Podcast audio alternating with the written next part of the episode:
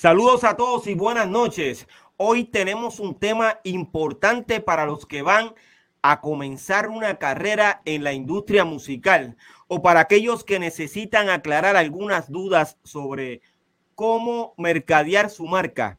El artista y su marca es el título del el episodio número 23 del doctorado urbano los invito a compartir nuestro contenido, a visitar la página de internet pirojm.com y a escuchar la canción de la primera generación del rap en Puerto Rico, la cual se titula Leyendas y está disponible en todas las plataformas digitales.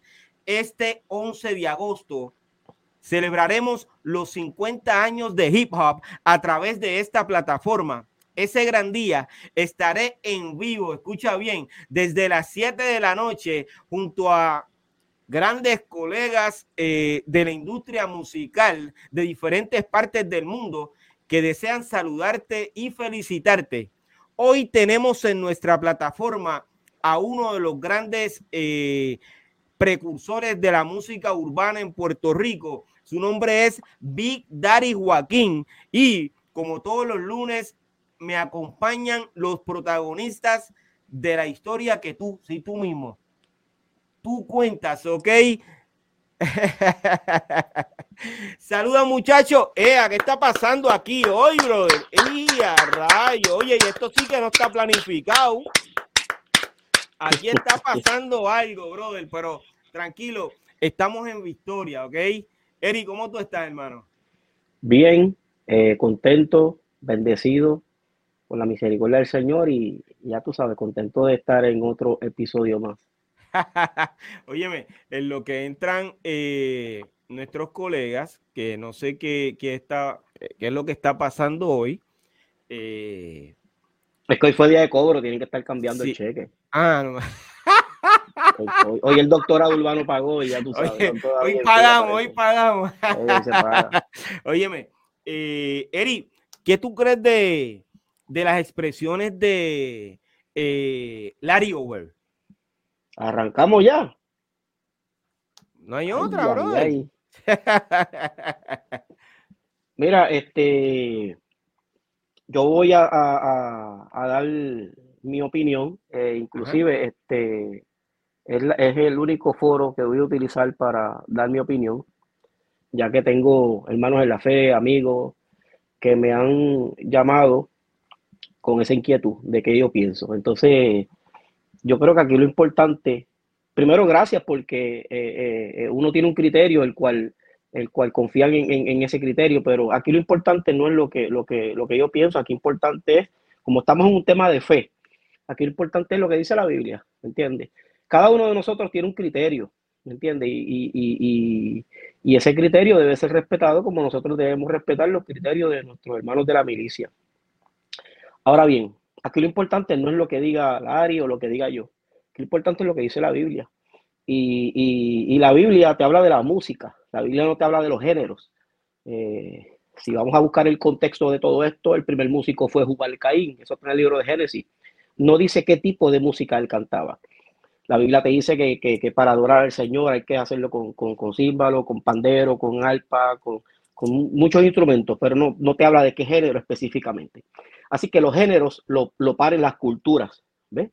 Y yo creo que, el género urbano o los, o los, géneros tropicales, ¿verdad? Lo que se menciona, a los que menciona nuestro hermano, yo creo que son géneros que no son bíblicos, pero sí son culturales y se utilizan con fundamento bíblico. ¿Cuál es el fundamento bíblico?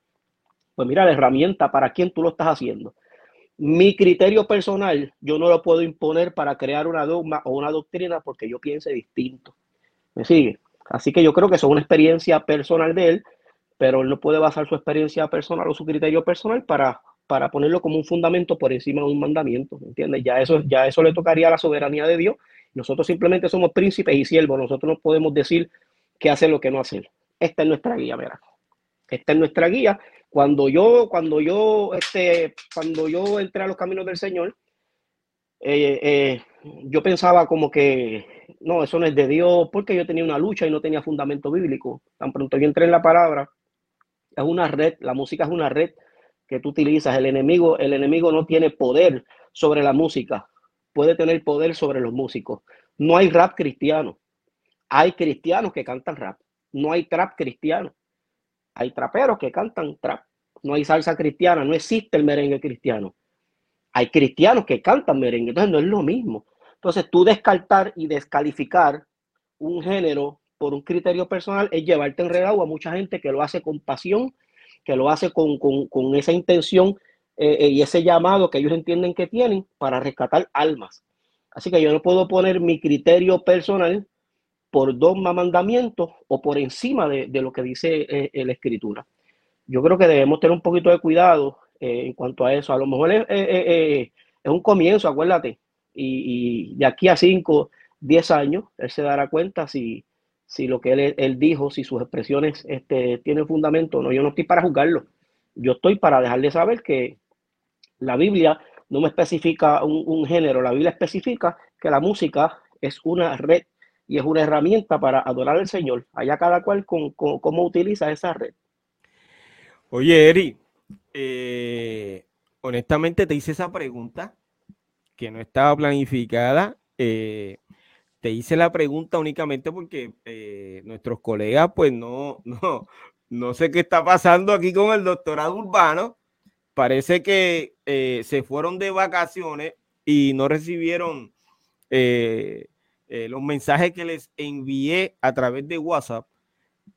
pero estoy esperando por Cool GD y BK Rap Está, sí, está faltando también Don Fígaro. Eh, don Fígaro, pues eh, podemos eh, excusarlo hoy porque sabemos que Don Fígaro está estrenando su nueva producción, su nuevo single, su nueva canción, su, su, nuevo corte promocional que es Salsa, si no me equivoco, ¿verdad, Eri? Correcto. Es la canción. y entonces, pues, como está ocurriendo eso, me da con hacerte esta pregunta porque hoy precisamente publiqué eh, en el grupo de la historia del rap y la música urbana eh, un meme que hicieron sobre eso. Entonces me estuvo eh, curioso.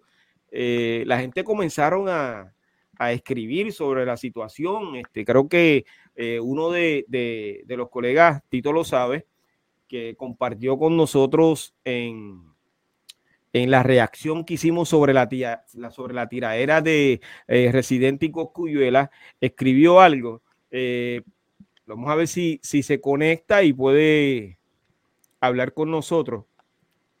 Pero eh, antes de, de, continuar, yo te agradezco de todo corazón esas palabras que te hayas expresado aquí en el doctorado urbano, que hayas escogido este espacio para eso. tengo a Carlos Baraja eh, escribiendo, saludándote aquí en el, en el chat.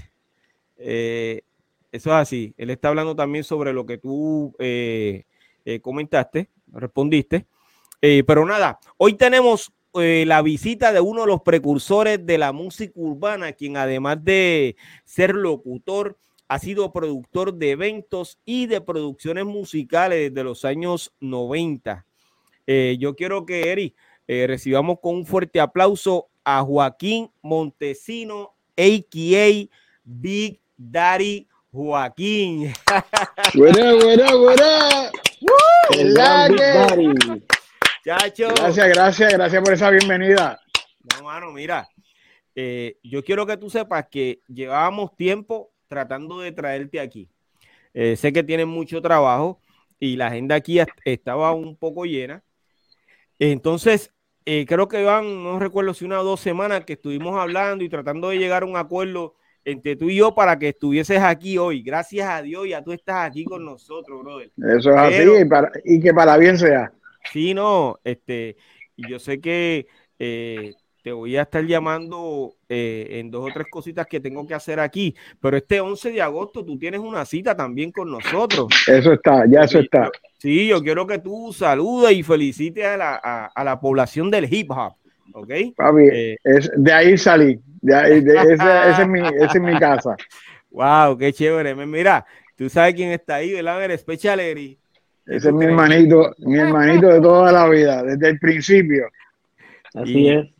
Y que te ha mencionado en los pasados episodios, ¿ok? Aquí se te ha mencionado eh, varias veces. No voy a decirle unas dos y tres porque van eh, algunas veces que te han mencionado porque eh, hemos tenido la visita de, de, artistas que, con los cuales tú has trabajado ya, ¿ok? pero Vitari, mira lo que vamos a hacer. Hoy tenemos un tema que es el artista y su marca. Entonces vamos a comenzar con, este tema y luego entonces vamos a estar hablando contigo sobre eh, tu incursión eh, dentro de la eh, industria musical, entiéndase la música urbana. quiero también saludar a las personas que están conectándose a través de Instagram. Gracias a todos por estar con nosotros. Eh, ellos no están escuchando el audio de, de Big Daddy Joaquín y del doctorado, pero me están escuchando a mí. Yo les pido eh, encarecidamente que vayan a, YouTube o a las plataformas, a las redes sociales para que puedan eh, ver este en vivo del doctorado urbano. Este es el episodio número 23. Y aunque... ¿Cuál es? ¿Cuál es? Y a Ray el 23. para que te, vayas, haciendo embocadura. Cualquiera diría que estaba planificado, ¿ok? no, no, no, no. ¿De, quién es el 23? Del mejor, ¿verdad? Ah, pues estamos bien. Estamos, estamos en, como dicen los cubanos, estamos en talla. Eso es así. Hoy vamos a hablar sobre la diferencia entre el artista y su marca Además, la importancia de mercadear esa marca y cuidar la imagen de quien la representa, eh, que es el artista. Existen muchas formas de un artista proyectarse eh, de acuerdo al género musical en el que incursiona. Comencemos a discutir el tema con la siguiente pregunta. Cuando un artista se promociona como una marca, eh, que en este caso eh, es un nombre artístico, eh, se está mercadeando como un producto que, fabrica, que fabrica una empresa. Eh, voy a comenzar con Special Eric, el Levita. sí, por supuesto, este, una marca de un producto. Este, un artista no está en la obligación, pero debería, debería al entrar en el mundo artístico, tener un nombre artístico y registrar ese nombre artístico. ¿Por qué? Porque cuando tú cantas y no tienes un nombre artístico, vamos a poner, esto se ve mucho en la salsa, que, que simplemente está el nombre y el apellido del salsero, ¿verdad? Y lo que está eh, registrado es la marca del nombre de la orquesta como tal. Pues ahí, eh, eso es, una, eso es lo que se llama una persona normal. Y ese artista, ¿verdad? Pues cobra por interpretación y, y, y por todo lo que sea. Ahora, en derecho mercantil, hay algo que se llama persona jurídica. Persona jurídica viene siendo cuando tú registras tu marca, pues ya el gobierno eh, eh, eh, respalda esa marca y, y, esa marca tiene un sinnúmero de leyes que la, que la protege. inclusive la protege este, para también, si hay algo que va en contra de esa marca, tú puedes reclamar lo que se llama voy a decir esta palabra que a veces no me sale, eh, indemnización, ¿cómo es que se llama esa palabra? Indemniza, indemni, O sea, en, otras palabras, que te paguen. Exacto, tú puedes, tú, tú puedes reclamar eh, cuando, cuando tú legalmente estás registrado como marca, pero una, una marca que no está registrada, pues no, no tiene ese derecho eh, eh, legalmente hablando, pues, de, de, de, hacer algunos reclamos. Eso me pasó a mí en YouTube. En YouTube eh, a mí me subieron una música, un disco completo. Entonces yo estoy reclamando que, que, pues, que lo bajen. Y, YouTube me, respondió que, que, no lo iban a hacer. Y entonces, ¿qué sucede? Como yo tengo mi nombre registrado, pues yo le dije, bueno, si no lo van a hacer, pues entonces yo voy a tomar otras vías porque ahí como quiera sale mi nombre. Y entonces eso me ayudó a mí. Mi marca me ayudó a que bajara la música. Este, o sea que eh, eh, tú tienes cierta autoridad cuando estás como marca y eres, y eres más mercadeable, me sigue, y, económicamente hablando, pues a través de, esa marca, tú recibes pues regalías autorales, derechos de autor y todas esas cosas. Eso así. Eh, indemnización. Ahora lo dije bien. Big Daddy Joaquín. ¿Cuál es tu opinión? Bueno, pues, bueno, pues yo sinceramente lo que pasa es que tienes que, primero que, que nada, tienen que tener conciencia de que cuando comienzan en, en, una carrera, ya sea cualquier género, o si este, ponle que sea un chef, este, es bien importante tú salirte de tu persona natural, que es lo que está hablando Special Eric, para eh, eh, visualizarte como que tú eres tu, un producto. Entonces, ese producto, por ejemplo, hay marcas de refrescos que se mercadean todos los días. Y son, y todo el mundo las conoce, pero se mercadean todos los días. Así mismo son este, cada cantante, cada este, orquesta, todo eso tiene que ser de esa misma manera. O sea, tienes que, eh, esto es un producto. O sea, tú eres tu producto, tú eres tu marca, tú tienes que tener conciencia de cómo te vas a mercadear y cómo te vas a proyectar. ¿Me sigue? ¿Es así? ¿Es así? ¿Sabes? Si, si, si, no tienes esa conciencia de lo que estás haciendo o de lo que eh, a lo que te vas a dirigir, entonces pues es que vienes a tener problemas eh, en el camino. Eh, estoy contigo, eh, Vitari Joaquín. Ya está con nosotros BK Rap. Saludos, mi gente. Bendiciones, bendiciones. Saludos, saludos. BK, me alegra que estés bien y que eh, te hayas podido conectar con nosotros. Espero que hayan podido resolver la situación que estaban resolviendo. Eh, estamos, claro, estamos trabajando en eso. Estamos en eso. Entonces tengo, para que ustedes se rían un poco, tengo a Cool GD, que en vez de estar aquí hoy, eh, eh, está chavando en el, chat. Está en el chat. Él está, ah, él está qué bonito. en el chat. O sea, o sea me, me está huyendo. Para que ustedes vean. Pero nada, eh, Vitari Joaquín, hablando de, de, de, los refrescos que bien mencionaste, que se mercadean eh, todos los días, como bien dijiste, eh, marca es el nombre de un producto. Entonces, por Exacto. ejemplo, la Coca-Cola eh, es la marca más reconocida de refrescos embotellados según eh, una página de internet. Eh, ¿Quién es la marca en la más reconocida en la industria musical? Y vamos a hablar de, del reggaetón, de la música urbana, perdón, de la música urbana. Para ti, bueno, Joaquín. Joaquín. Bueno, eso de, eh, si estamos hablando, es que acuérdate que hay diferentes épocas, pero actualmente el que quiera discutir eso, en verdad que no, no, puede, no puede discutirlo porque ahora mismo el que yo eh, reconozco como, como decirlo de alguna manera, como lo veo yo, el rey Midas moderno, se llama Barboni, Benito. O sea, estamos hablando de un tipo que todo lo que toca se convierte en oro. O sea, mira la, eh, las Crocs, el, el, lo de cuando hizo la cuestión aquella con señor Paleta. Eso fue un éxito. Adidas, por, cuántas versiones vaya de, la, de las tenis. Ya creo que va por la tercera o la cuarta. Este, las marcas lo buscan para, eh, para pues, simple y llanamente para que saquen sus anuncios. Corona, Chito, eh, tú sabes, todo lo que toca se convierte en oro. ¿Sabes? Pero es porque se ahí tiene un equipo detrás de él. Él es el producto. ¿Ok? Y lo han mercadeado como tal. Y su imagen es, es eso.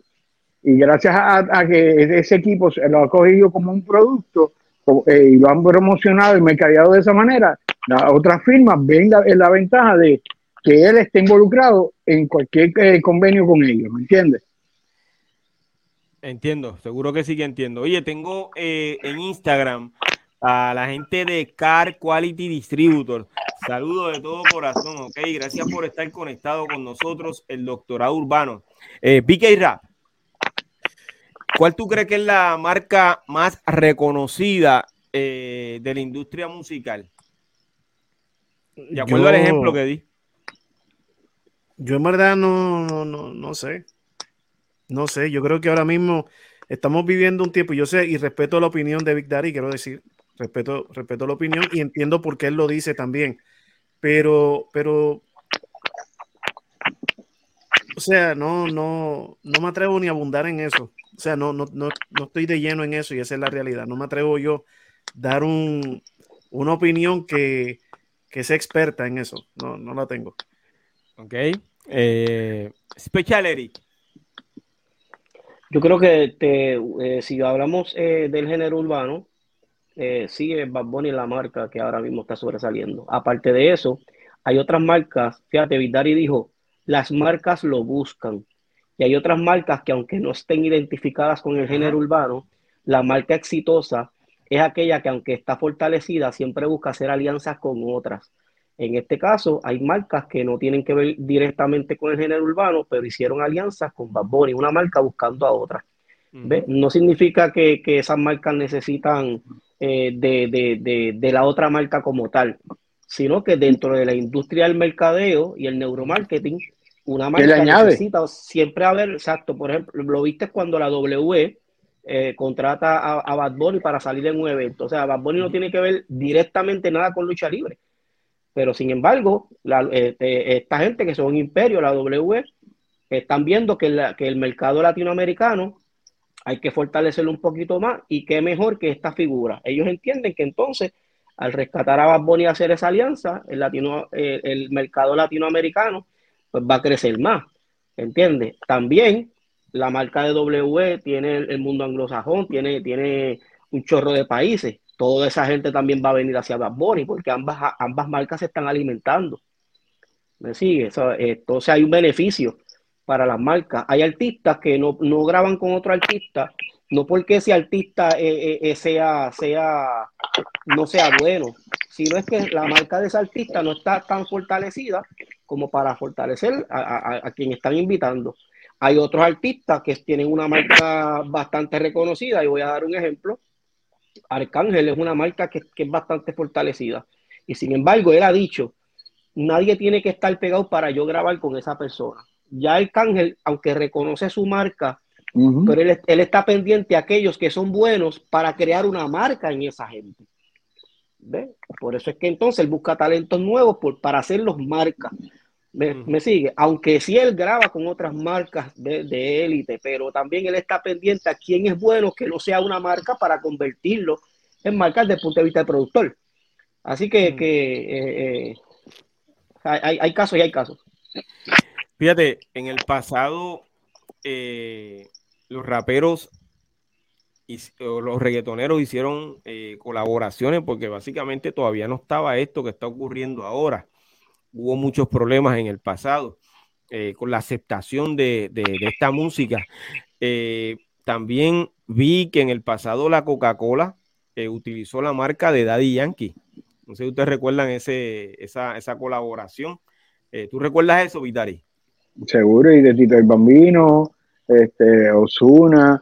O sea, es, que estamos hablando de todas estas marcas o estas, estas compañías ven lo que el, la marca del cantante, o sea, el, ese producto del cantante, lo que viene a aportar eh, eh, con, con, el producto de ellos, ya sea la Coca-Cola, ya sea Adidas, ya sea la WWE, porque estamos hablando que como estaba diciendo Special Eric, WWE se, eh, se acerca a Bad Bunny, pero es porque cuando ellos vieron el fenómeno que era, dice, wow, o sea, nosotros nos podemos beneficiar de traerlo, vamos a hacer la pruebita. Cuando empezaron con, con este, todo el mundo lo cogió primero como a chiste, como que, ah, pero este, pero el resultado vino a ser que WWE entró en mercados que ellos se le había hecho bien difícil entrar.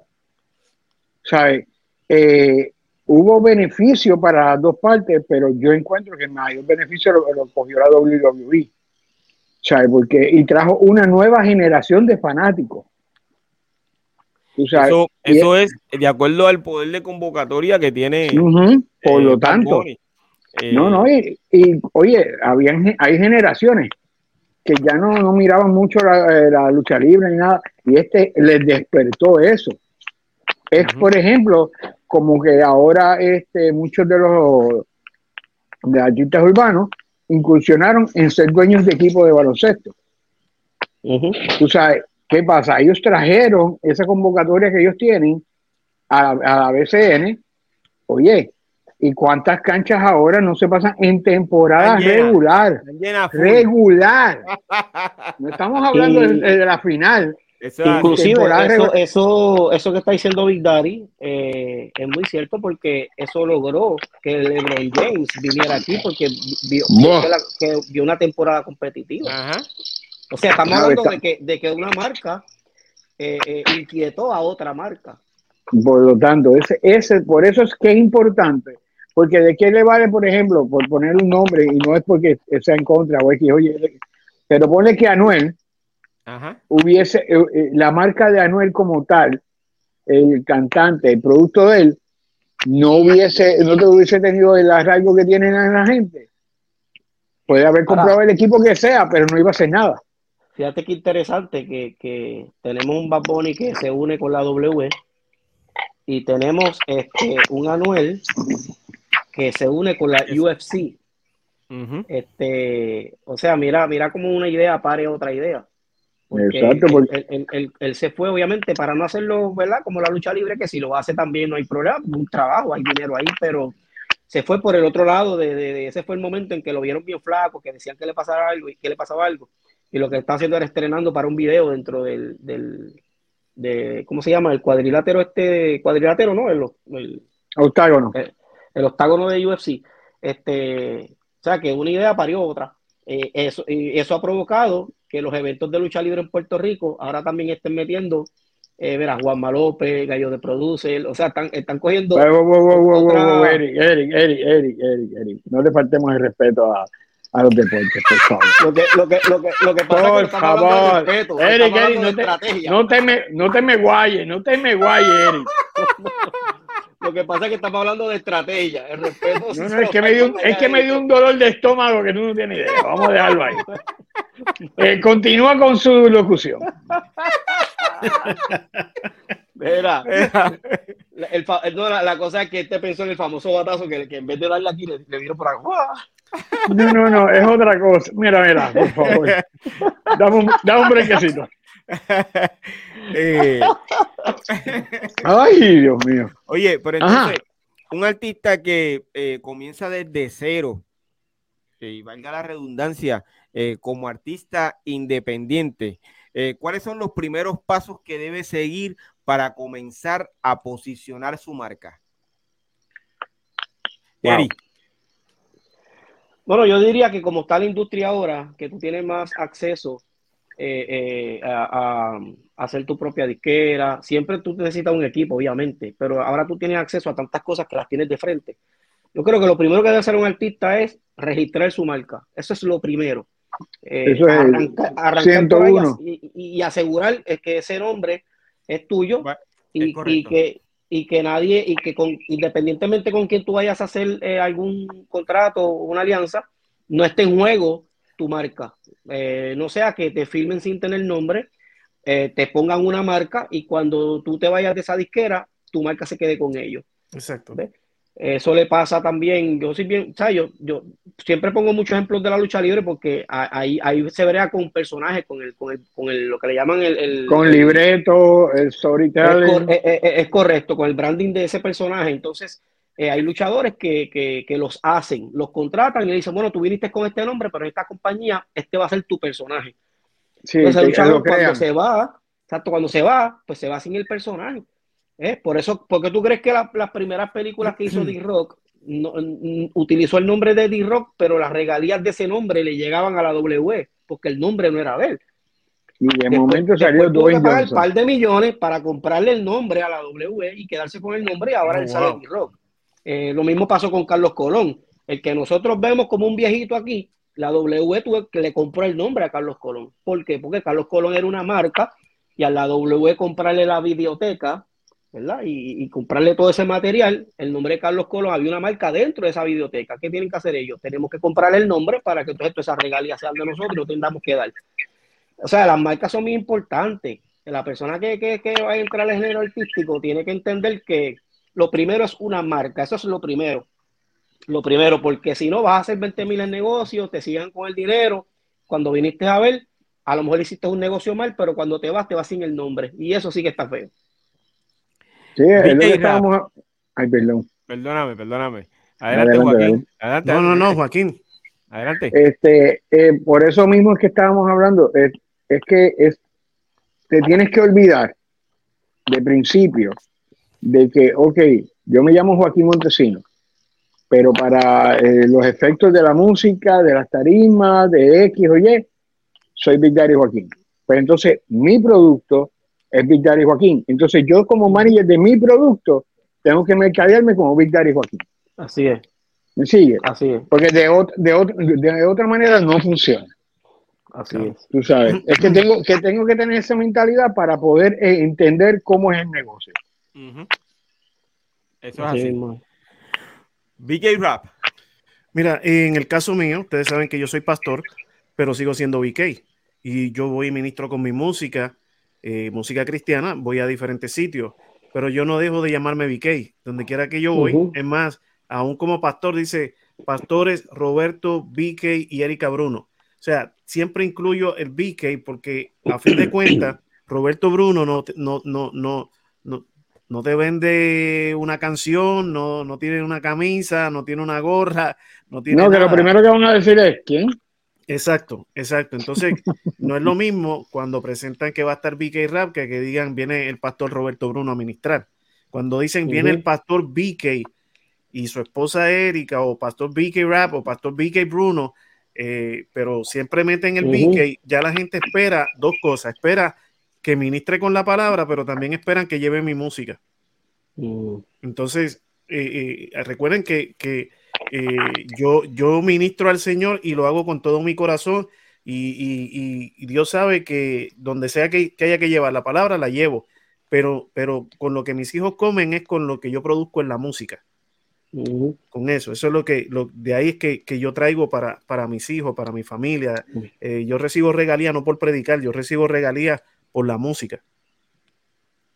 Entonces, yo tengo donde quiera que me meta, pues siempre me llevo la marca mía.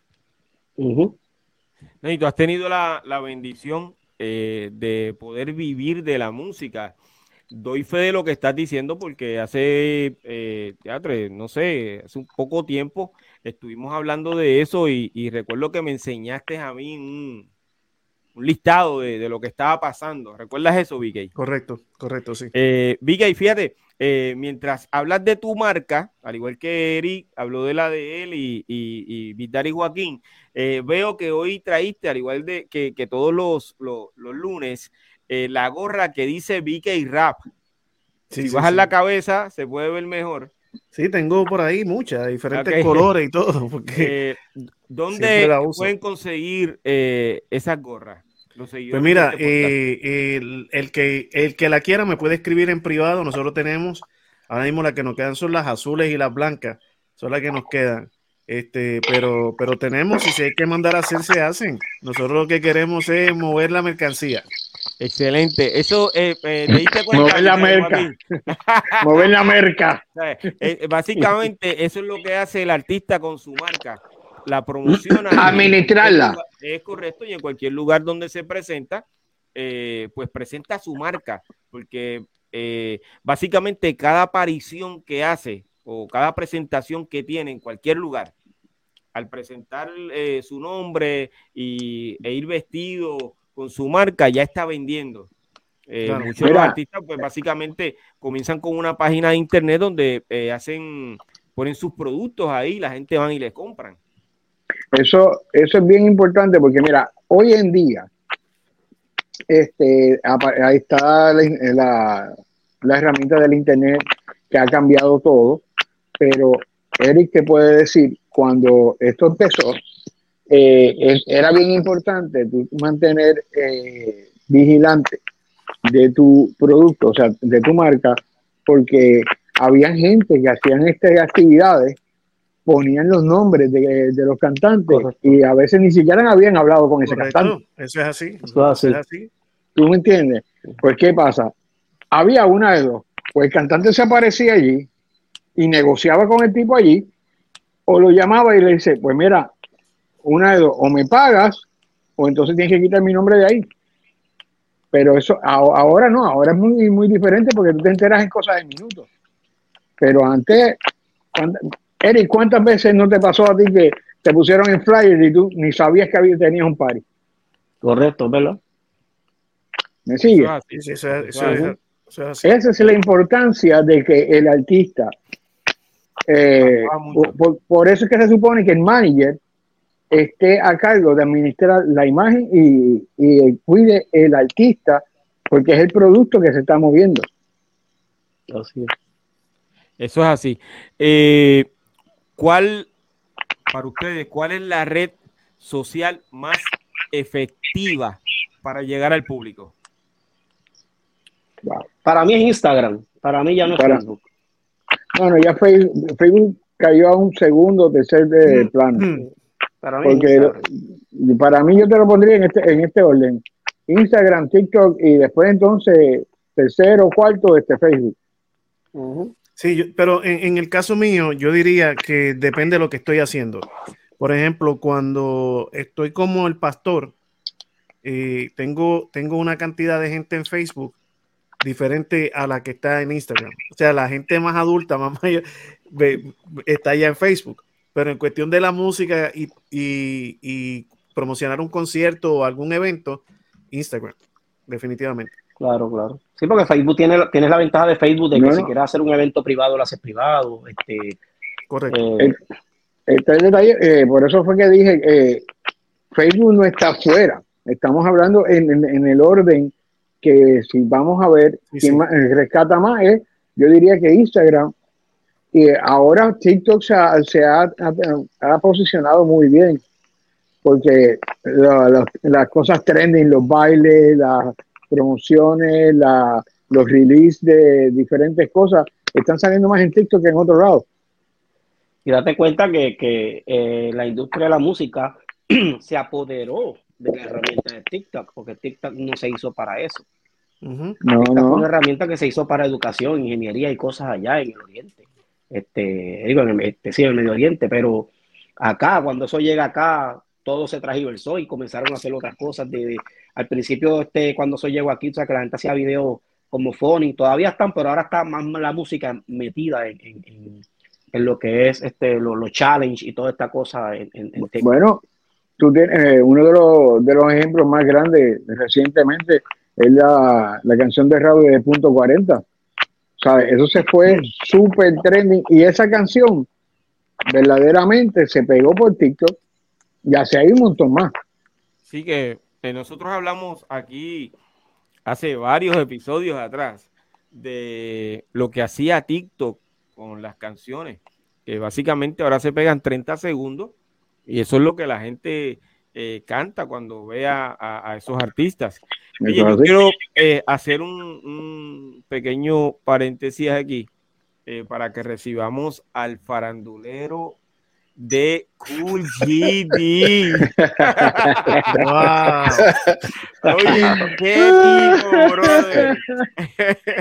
Hollywood, desde Hollywood. El avión acaba de llegar y yo rápido llegué. No se puede lo que pasa es que el servicio de transportación llegó tarde. Ah. Dímelo, Big Daddy, saludos, mi respeto. ¿Qué pasa, mi hermano? Todo bien, activo. Todo bien. Me alegra saludarte. Hace tiempo estaba no podía, No podía fallar, especialmente porque estaba. A mí no me importa lo que Piro dijo. Pues yo lo escuché. yo lo escuché. Yo estoy aquí. Ya empezamos. Gracias, gracias, Mono. Tú sabes cómo es, papá. Que nosotros. llegó Rifleal. o sea que nosotros no, no, yo estoy cansado de verlo todos los lunes. Ya ustedes ah. me tienen alto. Fíjate, pues nosotros nos sentimos bien contentos de que de poderte ver a ti todos los lunes y que hayas llegado, aunque tarde, pero seguro. Eh, hablando de marca. Eh, Eres como Pirulo, tarde, pero seguro. Oye, Kulji, yo, yo, le, yo le dije a Piro que como hoy dieron los cheques del doctorado, que a lo mejor tú estás cambiando. que por eso a veces está, nos estamos tardando. Muchachos, porque tuve un problema porque estaban pues, rebotando. por eso, doblen en las puntas, no vayan a ser que se saque un ojo. Oye, hoy tenemos que excusar a, a Don Fígaro. Eh, básicamente, él, hasta donde sé, está en la promoción de su, de su nuevo disco, ¿ok? Titulado Salsa, que, que, ya pueden eh, eh, buscarlo y escucharlo a través de todas las plataformas digitales, ¿ok? Piro, dame un break, dame un break, Piro. Está bien duro. Eh, ¿Puedo decir algo? Seguro. Saludos, Vicky, porque es el único que yo lo he visto como que está calladito conmigo, está ahí bien envuelto. No, no, no, no, tú entraste y yo dije, llegó de Hollywood, fue lo que dije. Ah, ok. sí, no, pero quería que nos contara qué pasó en Hollywood y todo eso. Parecía una foto y eso ahí, que estabas ahí como que... No, no, eh, lo que pasa es que yo acá, fíjate, yo acá agarro el teléfono y empiezo a hablarle a la gente, desde acá, a decirle no se preocupen, él está bien, llegó ya. Oye, no, no trajo nada de Hollywood, todas esas cosas. Gracias, gracias. Tengo, No, trajo ni un llavero. Nada, nada, nada. tengo eh, en el chat a Baby Gringo. Saludos, hey, Saludos.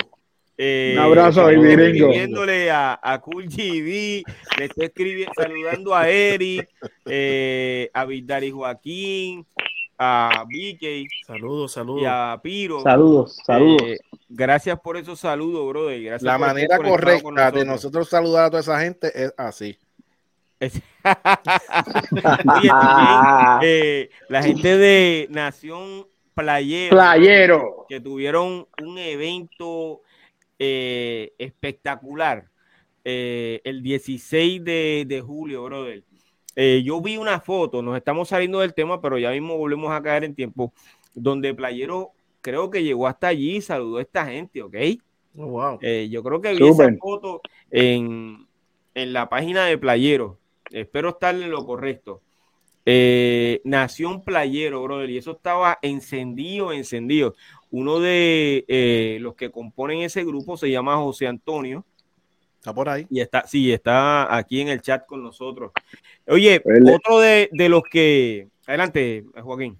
No, quería mandarle saludo a la gente de Nación Playero, porque el trabajo que, está, eh, que esto, este grupo de muchachos le está haciendo por allá, eh, y, que está haciendo en internet, eh, todo el que comenzó este género, todo el que ha trabajado en este género, que está envuelto de una manera o de otra, tiene que agradecerle mucho a, a esta gente, porque le han dado el respeto al lugar y, el reconocimiento al, sacrificio, al trabajo, al compromiso que ha tenido toda esa vieja escuela, que como te dije a ti eh, este, en una conversación que tuvimos, eh, yo considero, eh, y humildemente me voy a considerar parte de ese grupo, que nosotros no tocamos, nosotros tocamos puertas, pero no, no se abrieron esas puertas, pues nosotros nos dedicamos a tumbar esas puertas poner otras puertas nuevas y dejarlas abiertas para que entrara mucha gente. Y, gracias a Dios, este, ver lo que está pasando hoy en día con la industria, por un lado me llena de, mucho, este, de mucha satisfacción y mucho orgullo que nosotros pusimos nuestro granito en la arena, ¿tú me entiendes? Y ver gente como e, este grupo de, de la República Dominicana que le da tanto cariño, tanto amor a, la cultura completa, porque ellos no se van por bando, ellos se van por la cultura completa y le han puesto de, nombre en Nación Playero. Mira, este, en verdad que, es, sentirse orgulloso y que se le hinche el pecho a cualquiera. Así que yo, eh, de mi humilde esquina, le digo muchísimas gracias porque el trabajo es excepcional. Eso es así y todos compartimos tus palabras de todo corazón. Oye, otro que se acaba de conectar al chat es el gran Fresh Jay, ¿ok?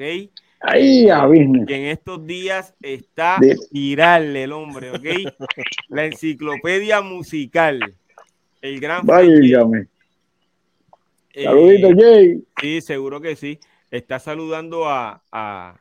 Directamente desde Ingenio. Eso es así. Óyeme, eh, otro que eh, promociona mucho su marca es eh, Cool GD. Cool GD siempre tiene una gorra o una camisa que eh, dice su nombre, entre otras cosas. básicamente, él hizo unas camisas del doctorado que las usa continuamente y la ha llevado a, a lugares donde como eh, los vídeos de reggaetón que, que hizo con, unos eh, reggaetoneros, no recuerdo cuáles fueron, no sé si fue el de Point Breaker o, fue el de... El último que salió, sí, que sale, el nombre se llama Bella King. Ok. Esta Baby Gangsta, que salió en Saludos, este, el hermanito. Eso fue con, bajo la producción de Root Boy. Ok, ese mismo. O sea que eh, básicamente eh, continuamente está promocionando su marca. Eh, no, y ahí salió eh, Danny Banton en el video, sale conmigo en el, video. Aunque el video, pues, yo digo conmigo, no es, no es mi video, ¿viste? estamos como invitados. Pero sale Danny Banton y sale Baby Cat. Baby Cat también sale por ahí. Sí, sí, sí, sí. Está, chévere el tema, así que saluditos a los muchachos y mucho éxito. Sí, Danny, Banton, Baby Cat, toda esa gente, esos son otra cosa. Escuela, seguro que sí. Eh, oye, ese plan estratégico que crea un artista independiente, eh, ¿en qué momento es que deja de funcionar? BK Rap. Mira, a mí una vez eh, yo recibí una llamada de un doctor y el doctor me, dijo estas palabras, me dijo, yo, yo quiero invertir en ti, pero me dijo estas palabras, me dijo, ¿cuánto dinero tú tienes? Y yo le dije la cantidad que yo tenía y me dijo, si yo veo que tú inviertes ese dinero en ti, yo voy a invertir en ti, pero no esperes que yo invierta en ti si yo no veo que tú crees en ti. Y yo creo que cuando el artista deja de creer en lo que está haciendo, la gente, lo, la gente no es tonta, la gente no se lo compra. La gente no se lo compra. Ahora, cuando una persona puede, puede tener el producto, el peor producto del mundo, pero lo cree y lo sabe vender, la gente lo compra. Eso es así. Excelente. Eh, Eso se llama Mercadeo 101. Eso es así. Cool GD. Mira, yo estoy todavía medio perdido. ¿Cómo vas a estar? ¿Cómo, cómo que tú vas a estar perdido? El, el, no sabe, el vuelo está todavía medio. Todavía. Exacto. Es la hora de California. ¿Dónde balance? Repite la pregunta para por lo menos a ver si puedo caer en tiempo. Eh, eh, el plan estratégico que crea un artista independiente para mercadear su, su carrera artística, en este caso su marca, eh, ¿en qué momento deja de ser efectiva o efectivo? ¿O en qué momento deja de funcionar? Bueno, voy a dar mi opinión, ¿verdad? Yo pienso que hoy día, cuando tú dejas ya de promocionarte, porque acuérdate que hoy tienes la habilidad y tienes la facilidad de tú promocionarte tú mismo de, por de muchas maneras, el cual quizás tú no tengas que invertir mucho. Es como tú estabas mencionando, Piro, de lo de las camisas. Ok, eh, yo vengo y me pongo la camisa de, del doctorado y ya estoy por ahí, pues yo soy un, anuncio ambulante, ¿entiendes? Yo estoy promocionando eso. Una vez que yo deje de usarlo, pues entonces pues ya la gente deja de ver eh, lo que es la marca, pero ya van viendo o quizás van conectando de que, espérate, este es el del doctorado porque ya lo están viendo en las redes sociales, ven el logo de la camisa, pues eso es un tipo de, promoción efectiva, ¿entiendes? Eso así yo lo veo. Eso es así. Eh, Special Eric. Yo creo que va, también depende de, de dónde el artista quiere llegar. Eh, si el artista quiere quedarse local, el artista va a saber lo que tiene que invertir. Si el artista quiere ser internacional, el artista tiene que saber lo que va a invertir. Si el artista quiere ser internacional, pero su budget eh, es muy, muy, muy, muy pequeño, muy limitado, bueno, pues lamentablemente, pues el artista no va a tener los resultados que espera. ¿Ves? Este, para eso es que existen las agencias de publicidad y el equipo de trabajo. ¿Ves? Son gente que, ya tú no tienes que hacer una, inversión, sino que la inversión que ellos hacen, ellos la sacan con lo que entra de tu marca. Y ahí entonces vienen los trueques, las alianzas y, los por ciento. Eh, Tú solo puedes llegar a hacer algo, pero no, no, lo puedes hacer todo, siempre algo te va a salir mal, tú necesitas de alguien siempre. Este, y, tú, inclusive tú, tú puedes tener las mejores estrategias, pero yo no aconsejo que un artista lo haga todo, porque entonces eso, le, eso debilita la marca. Cuando ya, cuando ya en los medios saben que tú eres la misma persona que te promociona, por más bueno que sea, eso No te miran de la misma manera. No te miran de la misma manera. No te miran de la misma manera, ¿entiendes? O sea, tú puedes ser el tipo más humilde que hay y llegar en una bicicleta a una reunión. Pero si llegas en un Mercedes no te van a mirar igual. ¿Entiendes? O sea, la- las marcas lamentablemente tienen, tienen unas etiquetas. Se le ponen unas etiquetas. Y, y tú sabes que la farándula es por lo que se ve. Y entonces, pues tú tienes que trabajarlo de esa manera. Así que, Lamentablemente. sí, sí, Mira, es cierto. Yo creo Sí. que, yo, yo creo que, eh, por ejemplo, la Nike, ¿verdad? Que es una marca que, que reconocemos todos y muy buena. Pero yo creo que si mañana la ponen en una de estas tiendas eh, donde, digamos así, de, de, de Dollar Store, esa tienda así, y la ponen mañana en una de esas tiendas, pasado mañana nadie se las pone. Sigue siendo las mismas tenis, pero no se las ponen porque ya no le ven el mismo valor. Y es lo mismo que pasa con los artistas, con, con, o con el producto. Si tú lo vendes como que no sirve, como que, no que no sirve, sino como de que, pues, Que es más de lo mismo. lo regala prácticamente, pues la gente no lo va a respetar. Sí. Vicky, y tú sabes que esto, ¿tú te acuerdas la, la, la compañía de estas celulares que se llamaba Movistar? Sí. Pues yo en una ocasión, este, yo estaba con esa compañía y fui a cambiar mi teléfono. Entonces yo le dije, mira, ¿usted no tiene iPhone, mano? Entonces me dijeron, sí. Y yo le dije, pero, pero yo no lo veo en la vitrina. Me dice, ah, porque Apple prohíbe que su producto esté al lado de otro. Entonces, este, a mí me gustó eso, eh, eh, porque si tú preguntas, sí lo tenemos allá atrás, pero Apple está tan seguro de su marca que no, que él, él no va a debilitar para su marca teniendo un, Claro. un Winchester, un Winchester al lado, ¿me entiendes? En la vitrina, un, un celular chiquitito de eso. Así que Un ellos prefieren no, exacto, ellos prefieren no estar al lado de nadie, pero yo prefiero mejor que esté, estar en el almacén a estar al lado, al lado de una marca que no, yo no necesito competir con esa. Entonces eso a mí me gustó de la Apple. Este, Sí, sí, pero sí, sí, así que yo, yo pienso que un, un artista, para que dentro de esta industria tan competitiva, mira, los otros días estaba hablando de Spotify, sabes que Spotify salen 10.000 canciones mensuales. Entonces, si, si, si tú vas a tener, si tú vas a promocionar tu marca con ese monstruo que, que está detrás Claro. de ti, tú solo no vas a poder. Ah, Claro. que, que, que tú sabes que hay de esto lo que le llaman una en un millón, que a lo mejor le metiste tanto dinero a tu marca y de momento, ¡boom! Mira, p- porque cayó en, la- en el oído de una persona especial que se interesó. Pero eso es uno en un millón. ¿Me sigue? Eso es uno en un millón.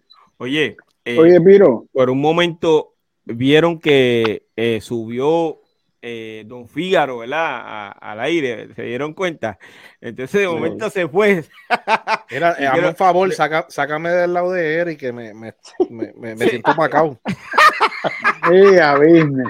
Me siento Yo quiero macao, que- no sé. Que ustedes sepan que, que es Don Fígaro, o sea, es él, ¿ok? Ah. Lo que pasa es que no lo presenté como él se lo merece. Y, Y- lo y se molestó y ¿ok? se fue. Pero va- no sé, mano, algo le ocurrió, pero No vamos creo. a, a salieron. recibir con No un fuerte creo, aplauso creo. a, a Don Fígaro. Ah, bueno, es que, que. Fígaro. What's good, my brothers? Saludos, Big Daddy Joaquín. What up? How you Saludos, doing, bro? I'm back, baby. Óyeme, Eso es. yo he estado anunciando el trabajo que estás haciendo con tu nuevo tema, Salsa, eh, y te, honestamente, te había excusado eh, en el día de hoy por el trabajo que estás haciendo. Pero en gracias, promoción, que estás ahí en, gra- gracias media por tour. estar con nosotros, seguro que sí. Habla claro, habla claro, papi, porque tú no has hablado con nosotros sobre eso. Tú eres Pero ya el toda, tema, bro. Tú eh, eres que el- está en toda, Cuyi. Cuy, Cuy es, el- es prieto, pero oye, está como el arroz blanco. Óyeme, eh, ya el tema está en las plataformas digitales, ¿cierto, Fígaro? Eso es correcto, mano. Lo pueden ya conseguir en todas las plataformas digitales, ¿verdad? Los nuevos de D-Squad, eh, titulado Salsa, producido por el maestro Robert García. Ahí salgo con el socio Quiz. um, y esa es la que está la que está este, sonando ahora, pero por ahí ya vienen unas cositas nuevas que estamos ahora mismo en el estudio produciendo y eso. So, Oye, Piro. baby, D-Squad. Ahí está. Eh, déjame tomarme un atrevimiento de en este momento que eh, yo era fanático de Squad porque en eso yo empecé más, más de DJ cuando estaba en la calle.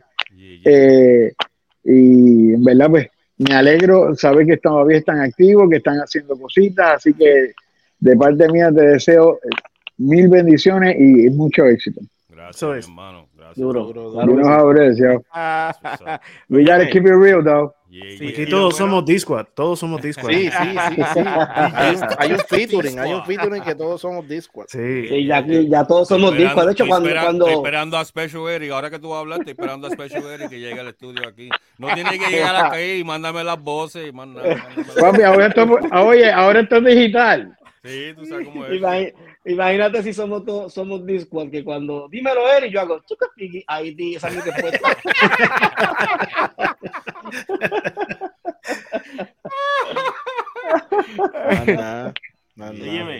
Eh, para ustedes, ¿es cierto Miro, que... Antes, Ajá, antes que pases a la próxima pregunta, sí, te iba a, com- eh, te iba a querer comentar de la pregunta que estabas eh, trabajando ahora mismo. Y yo creo que la palabra clave aquí es cuando el artista falta su compromiso. En el momento que el artista falta su compromiso consigo mismo, puedes tener el mejor plan de mercadeo, puedes tener, tener el mejor budget, pero si falta el, el compromiso con él mismo, se cae todo. Eso es así. Correcto. es Esa que hay dos cosas, eh, la falta de dinero y la falta de compromiso con su carrera. De hecho, Sí, pero- eh, eh, eh, hay una, hay, discúlpame, este Kulji. Eh, bueno, Kulji, dale, adelante, yo hablo después de ti. No, no, era Big Daddy. Era verdad. Ah, ok. Dari, adelante. que lo que te iba a decir era, volvemos a caer de nuevo con, la- eh, con el tema del Internet. Estamos hablando que antes, si tú no conseguías una casa disquera que se mediera detrás de ti, no tenías ni, ni, ni un minuto de chance. Hoy en día no es así. Hoy en día tú puedes ser dueño de tu marca, dueño de tu disquera, dueño de tu música y hacer todo por cuenta propia. O sea, pero eh, eh, a eso es que va atado mi comentario de que si tú como, como artista no eh, faltas a tu compromiso contigo mismo, no importa, se acabó. Eso es así.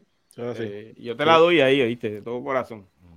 Eso ha pasado no solamente eh, en la música urbana, Cualquiera. pasó, eh, en otro género como el merengue, la salsa.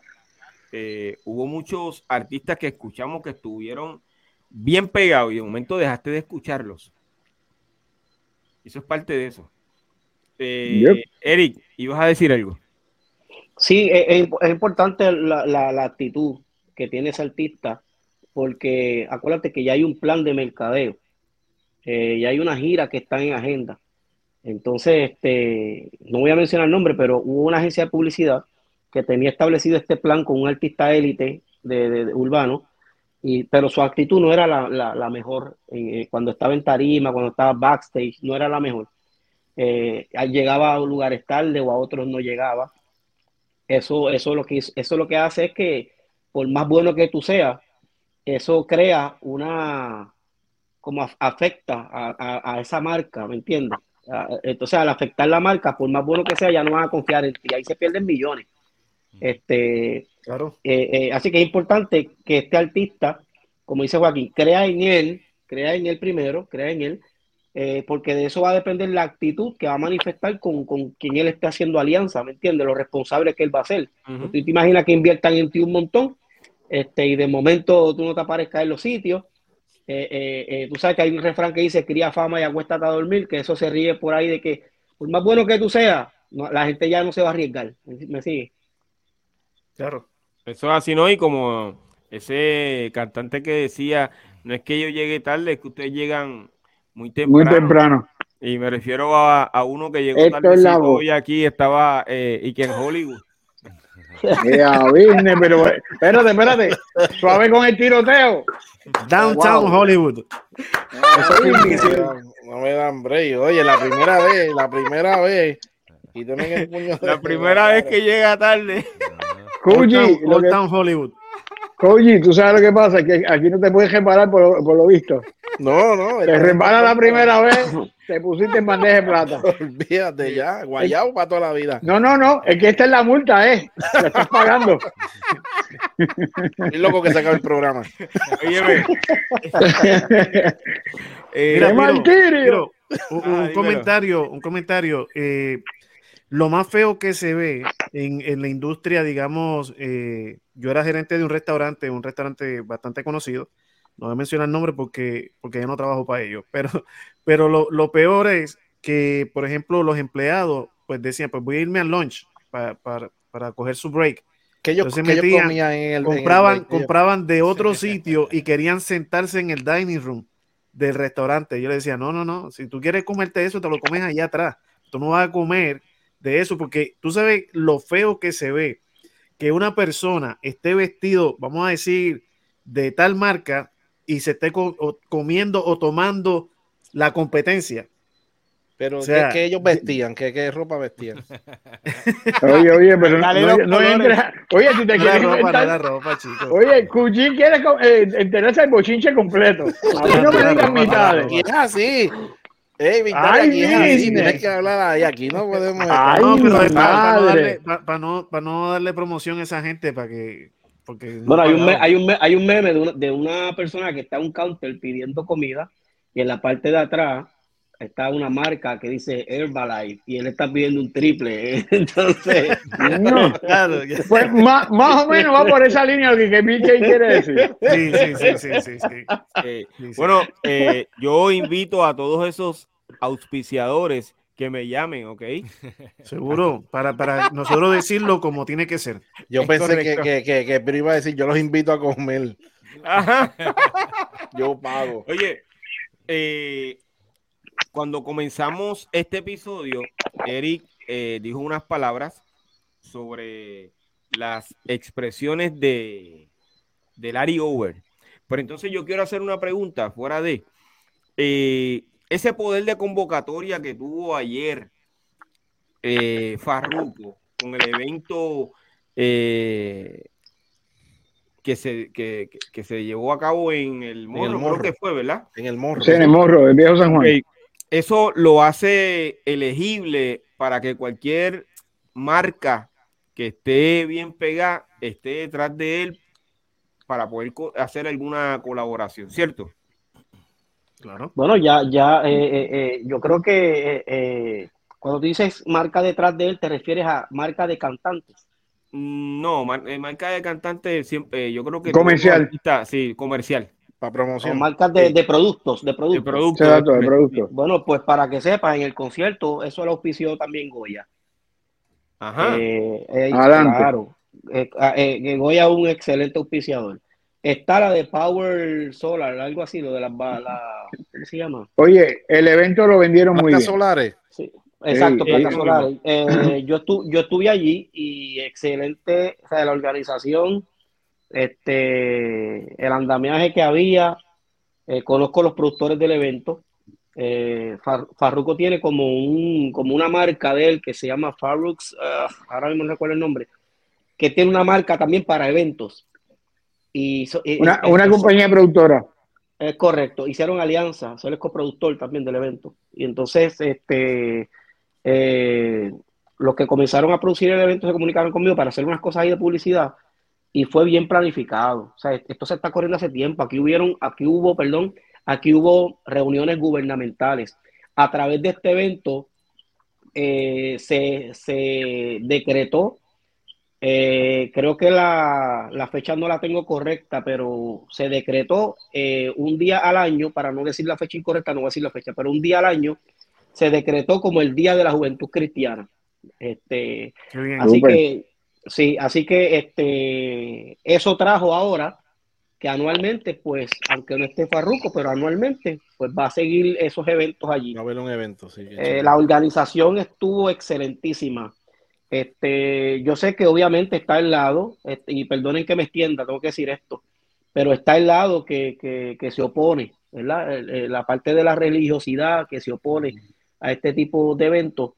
Eh, pero honestamente yo prefiero ver un joven brincando allí, aunque la gente se le oponga, este, a que esté en un punto de droga por, porque alguien lo hirió en una iglesia. Entonces, Seguro.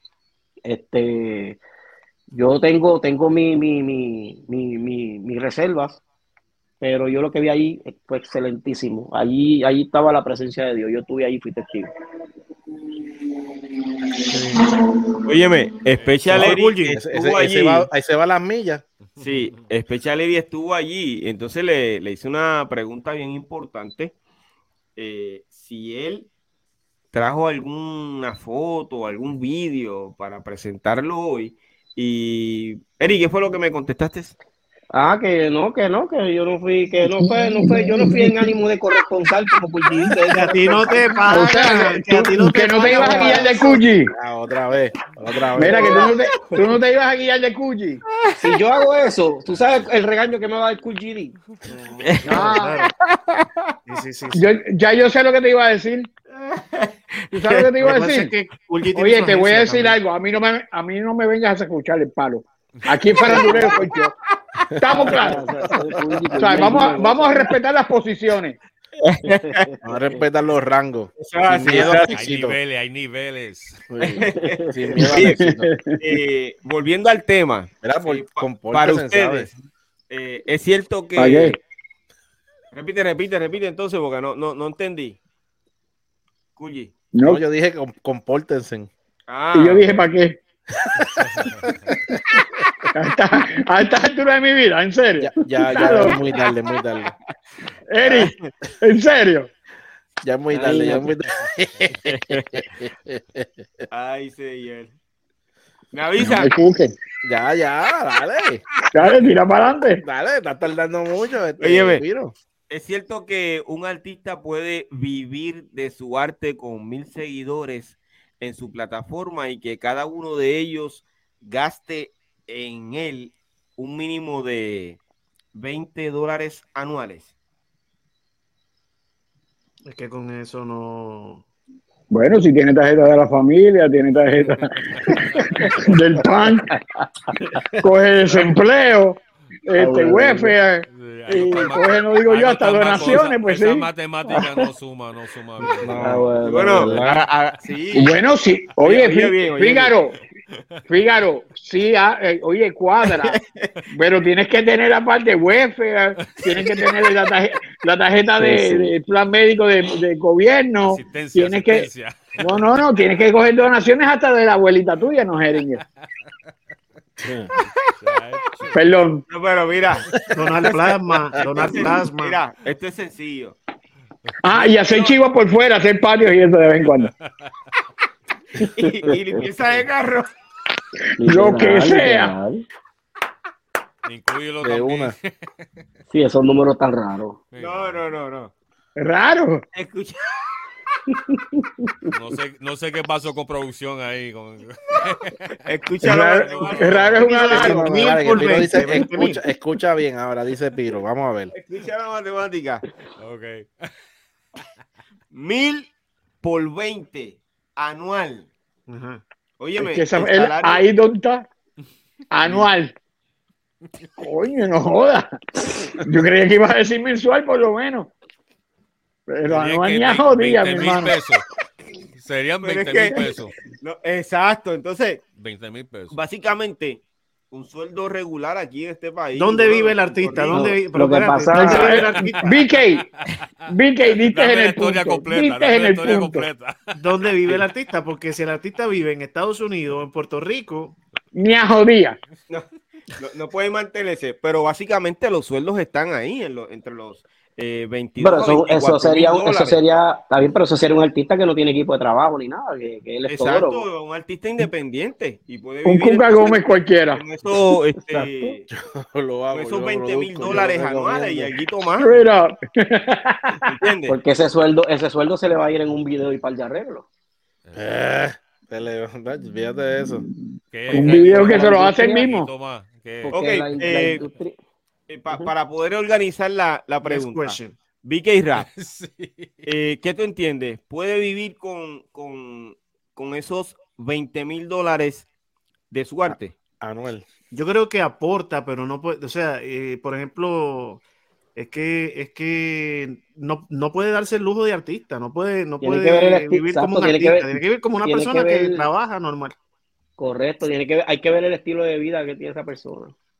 Claro, y los gastos y dónde vive. No, lógica- lógicamente, si vamos a hablar de estilo de vida, tiene que acomodarse a, a lo que gana, como todo el mundo. Aquel que trabaja en, en- Claro, pero Eh. mira, por ejemplo, Piro, digamos que este muchachito, jovencito, está pegado, pero pegado dentro de, de esos 20 mil dólares que tú estás hablando, pero vive con Eh, los papás, BK, Vive con los mil, papás. se- mil seguidores.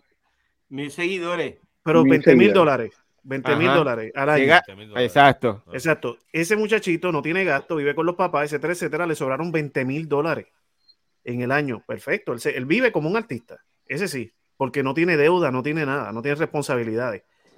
Pero una persona como nosotros, que estamos aquí, que, te- que- que somos padres, que algunos de nosotros, o ca- bueno, casi todos, no, no sé si todos, pero eh, somos abuelos también, pues, este, o sea, no, no se puede decir. A menos que tú le regales una docena de huevos a, a, a tus nietos y digas, mira, aquí tiene, divídanselo, este, este es el regalo de Navidad. Eh, Mira que hoy día es tan caro también. Ujú. No, ya-.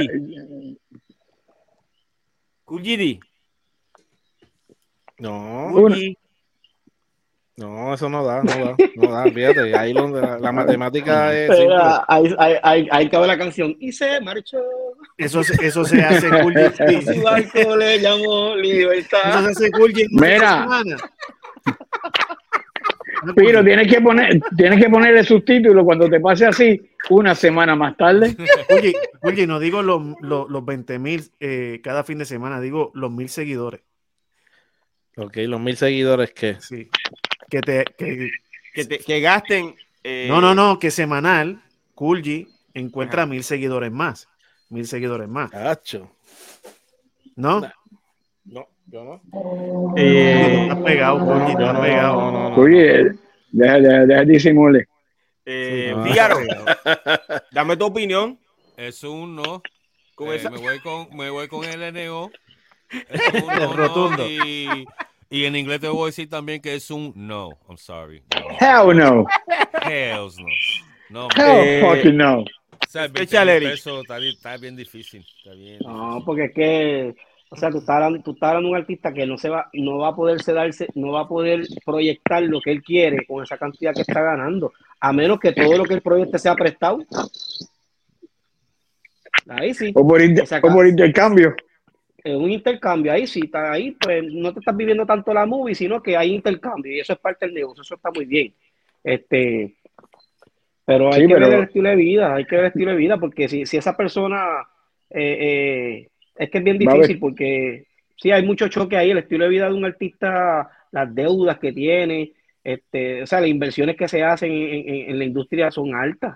O sea, son No, si, altas. si es, mira, Eric, si es urbano, va a estar eh, vistiendo de marcha todo el tiempo, eh, la- eh, las prendas van a ser de fantasía, eh, los tenis son de chino, eh, ahí a lo mejor encaja. Y, y cuidado. De marcha. Sí, sí, sí, como dijo Figgy, y cuidado. Y a lo mejor si Cuyi le, le regala una, una gorra, pues a lo mejor ahí Ahora cuadra sí el caso. hablando. Ahora sí estamos. Ahí, ahí le creen la película. Mira. Básicamente, y esto es un, un- un análisis a la ligera que no es correcto, ¿ok? Es un ejemplo, eh, Mal usado. Hipotético. un ejemplo, ¿ok? Un ejemplo mal usado. Hipotético. El mínimo federal creo que está a 9.50, ¿verdad? Es correcto. ¿Ok? Eh, al año, alguien que se gane eh, 9.50 por hora está Ajá. ganando menos de 20 mil dólares. Eso es así. Y estaría o está en una oficina ocho horas diarias. Aparte de eso, tienes que quitarle los Seguro taxes. social, eh, retiro. el sí, seguro social. eh, si aporta un contribuciones. 401k. y etcétera. Este, y los seguros. Y, No sé. ay, oye, mira, ya me dio nadie- depresión, vamos a hablar de otra cosa. Y nadie te aplaude, y nadie te aplaude, tampoco nadie te aplaude. Básicamente, No, y te joden ocho horas. Pues básicamente esas, eh, esa, es- es- esos 20 dólares que te puedes gastar eh, cada uno de tus seguidores, si tienes una plataforma pequeña de mil seguidores, pues si tú eh, lo analizas, estás viviendo como una persona que se gana el mínimo federal aquí, por lo menos en Puerto Rico. Estás dentro de ese margen, lo único que haciendo lo que te gusta, que es tu arte. Es el arte, ¿me Pero, entiendes? pero, pero, pero tú no estás haciendo una propuesta a nosotros, ¿eh? No, no, no, no. Piro, yo creo que tú no quieres bajar el salario, ¿verdad? Piro no quiere bajar el salario. Piro como que nos está proponiendo algo. No, es que Esto de- tiene cola, esto tiene cola. ¿Verdad que sí? Yeah, yeah, yeah. estoy Yo ustedes estarían preocupados porque si Piro aparece con una tarjeta, un gift card por algo es. Mm, Pero básicamente eso es lo que ocurre en el no país. quiero truco, que no quiero truco. Básicamente, si, si este artista nuevo eh, quiere montar esa plataforma con esos mil seguidores y se atrae esos 20 dólares de cada uno de ellos, pues entonces puede, y poco a poco, lógicamente, va a ir creciendo esa plataforma año tras año. O sea, que, que este año se va a buscar eh, 20 mil dólares, pero ya el año que viene vamos a poner que se busca 30, como que se busca 40 mil, porque ese dinero lo sigue eh, invirtiendo. ¿verdad? Lo que Todo, eso- todo es saber administrarlo. Es correcto. Entonces, Lo que, hay que, eh, lo, que hay, lo que hay que saber es si esos seguidores son fieles o son por lo que tú estás pagando. Entonces, si es por lo que tú estás pagando, ya no son mil, son tres seguidores que simulan mil. No, Es no correcto, cuentan. ¿no? Si, si tú estás pagando, no cuentan como seguidores. No eso cuentan. es Exacto. fake. Pues, entonces, pues entonces, entonces hay- es, hipote- Es es menos la hipotético ganancia, lo de los entonces. 20 mil. Es menos la ganancia. sí. Claro, pero donde se ve, donde se ve según el ejemplo de Piro, de mil seguidores. donde se ve según el ejemplo de Piro es 20 mil dólares al año que te entren. Yeah. Ujú. A fin de Muchacho, una- cuentas es una- eso. una- bueno, si es un artista que no aspira, que no aspira a, a- a- a hacer, a, es- a hacer inversiones buenas para que su producto se fortalezca, pues que se quede ahí. Pero si ese artista aspira 20 mil dólares hoy día, tú se lo das a una persona que te escribió una canción en el género, o sea, o más. ¿Sabes? No, no, no se puede. Hay que Mira, ver las aspiraciones de ese verdaderamente- artista. En, en el género urbano y en cualquier género, 20 mil dólares hoy no es nada. Claro, Lamentablemente, 20 mil dólares antes, cuando esto empezó, mi hermano, usted tenía fácil ahí dos discos. Fácil. así Hoy es. en día, hoy en día, cuidado si tiene eh, uno o dos temas. Un track, un track. un track y, Ah, sí. con un video, Bueno, como tú dijiste, hecho alguno de ustedes le No, sobra, no, un video hecho con un iPhone. si a alguno de ustedes le sobra esos 20, yo le voy a mandar mi cash app. siéntase libre, exacto, sí. siéntase libre. Óyeme, eh, vamos a hablar un poquito ahora con, con nuestro invitado, Big Daddy Joaquín. Eh, Big Daddy Joaquín, yo quiero saber eh, cuál fue el primer programa radial en el que tú participaste. Eh, se llamaba Rap the House. Se transmitía a través, se transmitía a través de I-96, que esa estación estaba en Fajardo. Eh, es, sin, sin temor a equivocarme, la emisora que tenía la señal más dura de todo Puerto Rico, porque era una sola emisora que cubría todo Puerto Rico. Pero se, En la se- lomita, en la lomita, la lomita. se, se escuchaba pero sólida. Este, y fue un programa eh, cuando comenzó mi pana, mi hermano, y Dios me lo cuide donde quiera que esté, el señor Héctor de Flaco Figueroa, quien fue el que confió y, y, este, me dio la oportunidad de entrar a un programa que se llamaba Videobox. Eh, acuerdo. nosotros nos encontramos en, en el Coliseo Roberto Clemente en una actividad que yo estaba. Eh, él me invita a hacer una la parodia, tú sabes que él, dentro de Videobox, él tenía este, siempre que hacía la parodia de, de un tema. O sea, él hacía la versión, eh, grababa el mismo video, pero en su versión. Sí. Eh, pues entonces, pues él me invita a grabar la, la parodia de El Gordo de Keep Power Posse. Ujú. Pues entonces lo grabamos y pues chévere y la química y ahí empezó la, amistad de nosotros. Y, y fue tan chévere la química que hubo que me invita, ¿sabes? me invita al próximo programa y de ahí sale Victoria Joaquín. Entonces pues de ahí empezamos. Eh, entonces el, el flaco comienza el programa en I96 todos los domingos. Eh, por unas situaciones, el flaco se va de Videobox y se va de, de Rap the House. y los, los productores de, de, radio pues me preguntan que si yo podía hacerles el favor ese domingo. Y yo pues, yo que soy presentado de chiquito, pues vamos para encima. Pues nos fuimos para I-96, este, ya por lo menos yo tenía el background de, que yo estaba como DJ en, la calle y siempre pues me ha gustado la música. Y, y, lo que siempre me ha corrido a mí es hip hop, R&B, freestyle. pues entonces pues ese día fuimos para allá. Eh, me acuerdo como ahora, que el DJ residente era el señor Barón López. Fuimos para allá y de la mano de Barón López y de el que hacía los controles, que era Chuito en la emisora en aquel, entonces, pues hicimos el programa, le dimos un, un sazón diferente y pues cuando llegó el lunes este a la oficina, pues les gustó tanto que me dijeron que si me, me atrevía a quedarme. Y ya, ay, bendito. Eh, gracias a eso, pues, eh, de ahí empezó todo.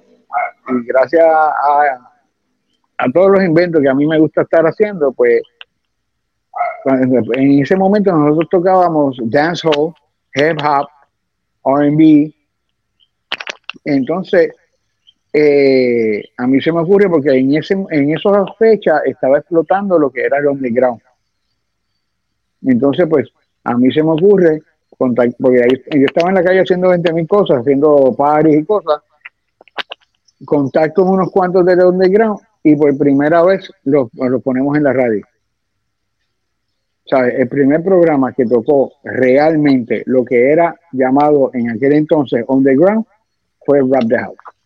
Ok, que quiere decir que ese programa estuvo antes de el que tuvo Sammy Cintrón. Es correcto. la cronología es, la siguiente. Héctor el Flaco Figueroa, yo sustituyo el Flaco, cuando yo salgo de I-96, entra Sammy Cintrón, que ya trabajaba en la emisora como tal. Después de Sammy Cintrón, entonces que viene Coyote con Litali. Ok. Oye, saludos a Sammy Cintrón, eh, tremendo pana. Eh, yo lo conocí. Tremendo tipo. sí, bueno. un tipo, una, lo que decimos nosotros, ese tipo es un, todo una dama. Tremendo hermano, tremendo pana. Seguro que sí, mi saludo. Eh, ¿Con qué artista tú comenzaste a trabajar en, los años 90? Eh, ¿A trabajar en la radio o trabajar en la calle? En la calle, a manejar pues mira, Pues nosotros estuvimos, este, estuvimos trabajando prácticamente con bastante eh, gente del género de la vieja escuela.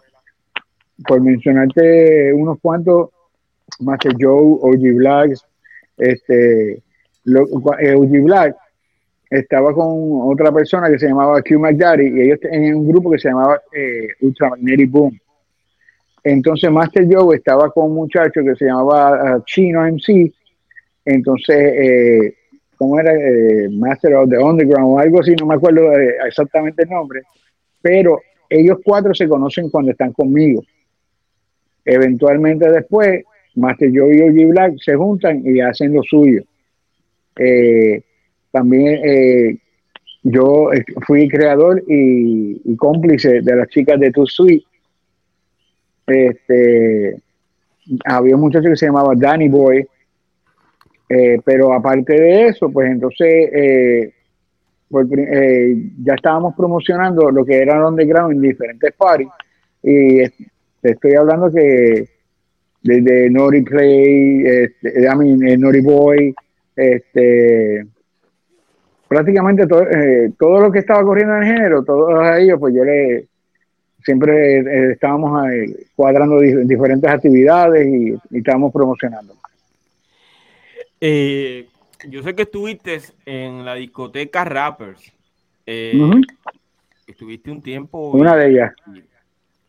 Antes, de Rappers, ¿estuviste en otra discoteca? Sí, estuve. Había una discoteca que se llamaba Club Paola, esto era en Corozal. Eh, te estoy hablando que esta eh, discoteca fue, fue creada por una persona que trabajaba en la industria de, los hoteles y él compró esta ferretería con planes de hacer algo diferente, entonces la convirtió en una discoteca en Corozal. No te estoy hablando cuando había internet ni nada de eso. Estábamos hablando que la promocionaba eh, Flyer mano a mano. Y pues gracias a Dios estuvimos ahí eh, por una temporada bastante grande, todos los viernes, y ahí hicimos un montón de cosas y la gente no se explicaba cuál era el tapón de los carros los viernes por allí. Y decían, ¿qué rayo es esto? Este, pero allí hicimos muchísimas cosas. Este, y tú entrabas allí y tú entrabas a una discoteca que no le tenía que envidiar nada a, Nueva York o Miami o Los Ángeles. Tú sabes, y, estuvimos ahí un tiempo. Eh, después conozco al señor Héctor Vega, que era el dueño de Rappers. Ellos primero habían comenzado en la marginal de, de eh, no de Los Ángeles, sino de Vista, Vista ahí frente a Isla Verde. Y la cerámica, por ahí por la cerámica. No, no, no, eso fue al frente de donde está Burger King y Isla Verde, en esa marginal. Ahí fue que empezó los rappers. Después ellos cuando se mueven para la cerámica, ahí es que entonces yo conozco a al señor Esquerbe, que era el dueño de rappers, y pues hablamos y él me, me dijo, mira, yo quiero que te vengas para acá, y yo dije, pues vamos por encima. Y entonces pues él confió en mí y me dio mano libre de cuánto lo quiere y cuántos inventos quisiese hacer, sale por ahí para abajo. Y verdaderamente pues eh, y dimos, dimos un palo, en verdad. ¿cuál, fue tu trabajo en realidad allí? Eh, allí pues era, pues allí mi trabajo era relacionista público y este productor de, de los eventos. Eh, tú hiciste unos eventos que hasta el día de hoy están hablando de eso. Eh, hubo mano a mano entre eh, raperos. Eh, hicimos la batalla de los sexos. Exacto, que es que creo que ahí estuvo Ivy Queen, pero no recuerdo con quién se fue ella mano a mano. ¿Con quién fue? Mira, de parte de las damas estaba Ivy Queen, Jackie, la original, que era la que cantaba con DJ Eric, estaba Glow, y de parte de los varones estaba Ranking Stone, Honeyman y Pantiman, y no me acuerdo si había alguien más, pero eran principalmente ellos. Y créeme que Ranking y Ivy se sacaron pellejo como tú no tienes idea. Al final del camino, eh, ¿hubo un ganador? Eh, no tengo memoria de eso ya. No. en estos momentos podría meterme en candela si, si digo que va de un lado para el otro, tú sabes. Que yo, hasta la última vez que chequeé, no tengo, no tengo instinto suicida. Vamos a dejarlo ahí. Óyeme. Eh, Eso es sabiduría. Pero estuvo muy bueno, estuvo muy bueno fue bien original. Y hicimos 20 mil cosas como esas. Hicimos este la competencia de DJ, que estuvimos dando la oportunidad a diferentes DJ este, de, hacer lo suyo allí y fue una experiencia súper chévere. Este, el primer cumpleaños que, yo me acuerde, este, que se celebró así en una discoteca en grande, eh, fue el mío y fue, diablo, aquello fue una cosa que de, increíble y por ahí se siguieron celebrando después diferentes cumpleaños de diferentes personas. David Queen fue, fue uno de ellos que lo hicimos allí también y fue espectacular. Wow. Eh, si tú fueras a mencionar cinco personas que tú consideras eh, que son las más serias en esta industria. Wow. Wow. Que te conste. Wow. Yo tengo que decirte que, una de las personas que yo considero tanto un hermano como también un, gran trabajador de esta industria eh, se llama el señor Richie in the House. Richie the House. este, eh, yo lo conozco eh, cuando iba a sacar la primera revista a través de Daddy Yankee. Yankee fue el que me llevó donde él, este, porque me lo quería presentar y terminamos haciendo la presentación de la revista, porque como la primera revista eh, quien estaba en la portada era Yankee, hicimos la presentación en la, discoteca. Y pues me une a él este, mucha admiración, mucho respeto, pero también me une una gran amistad y tengo que decirte que es una de las personas que, que, lo considero de esa manera. Otra persona, la cual eh, actualmente todavía sigue este, en la industria y lo considero una persona muy recta, responsable, sacrificado, eh, es el señor este, Low Q. Eh, otro lo conoce como locutor. Locutor. él, es, él es, él es, un ferviente eh, defensor del hip hop en español. Tú sabes, y ha creado su plataforma, la ha defendido, la ha trabajado, ha tenido un compromiso inmenso, no solamente con Puerto Rico, sino con Latinoamérica, eh, donde quiera que, que tú has visto lo que es Rap Factor, lo que es este, todo su producto, es digno de admirarse. Y ah. él sabe que tiene toda mi admiración y nosotros decimos que somos compadres. Así que es otro de las personas que pues, le tengo mucho cariño y aparte que le tengo mucha admiración y mucho respeto. Otra persona, wow, que son, hay dos o tres que, que, tienen, que hay en ese rango. Mi hermanito, el difunto Manix, Doctor un, un ser humano excepcional. Eh, nunca tenía un no para mí y siempre me dijo, tú sabes, me, expresó en vida el respeto y el cariño que es mutuo que nos teníamos y siempre lo tendré en alta estima. Eh, y fíjate, eh, de la nueva escuela, no he, no he compartido muchísimo con él, pero lo poquito que pude compartir eh, y el feedback que me dio en el momento que compartimos, el cual cuando nos, conocimos por primera vez, yo le dejé saber que yo era fan de él por el, eh, por el trabajo que estaba haciendo. Eh, y su contestación fue, no, no, no, si aquí el fan soy yo tuyo.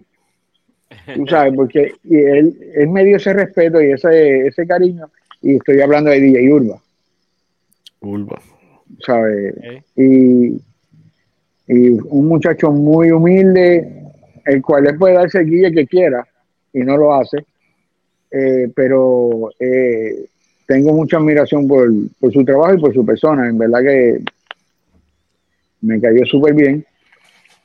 Otra de las personas que llevo trabajando con esa persona años de años, siempre nos hemos mantenido, este, ¿qué te puedo decir? Un cariño, un apoyo mutuamente.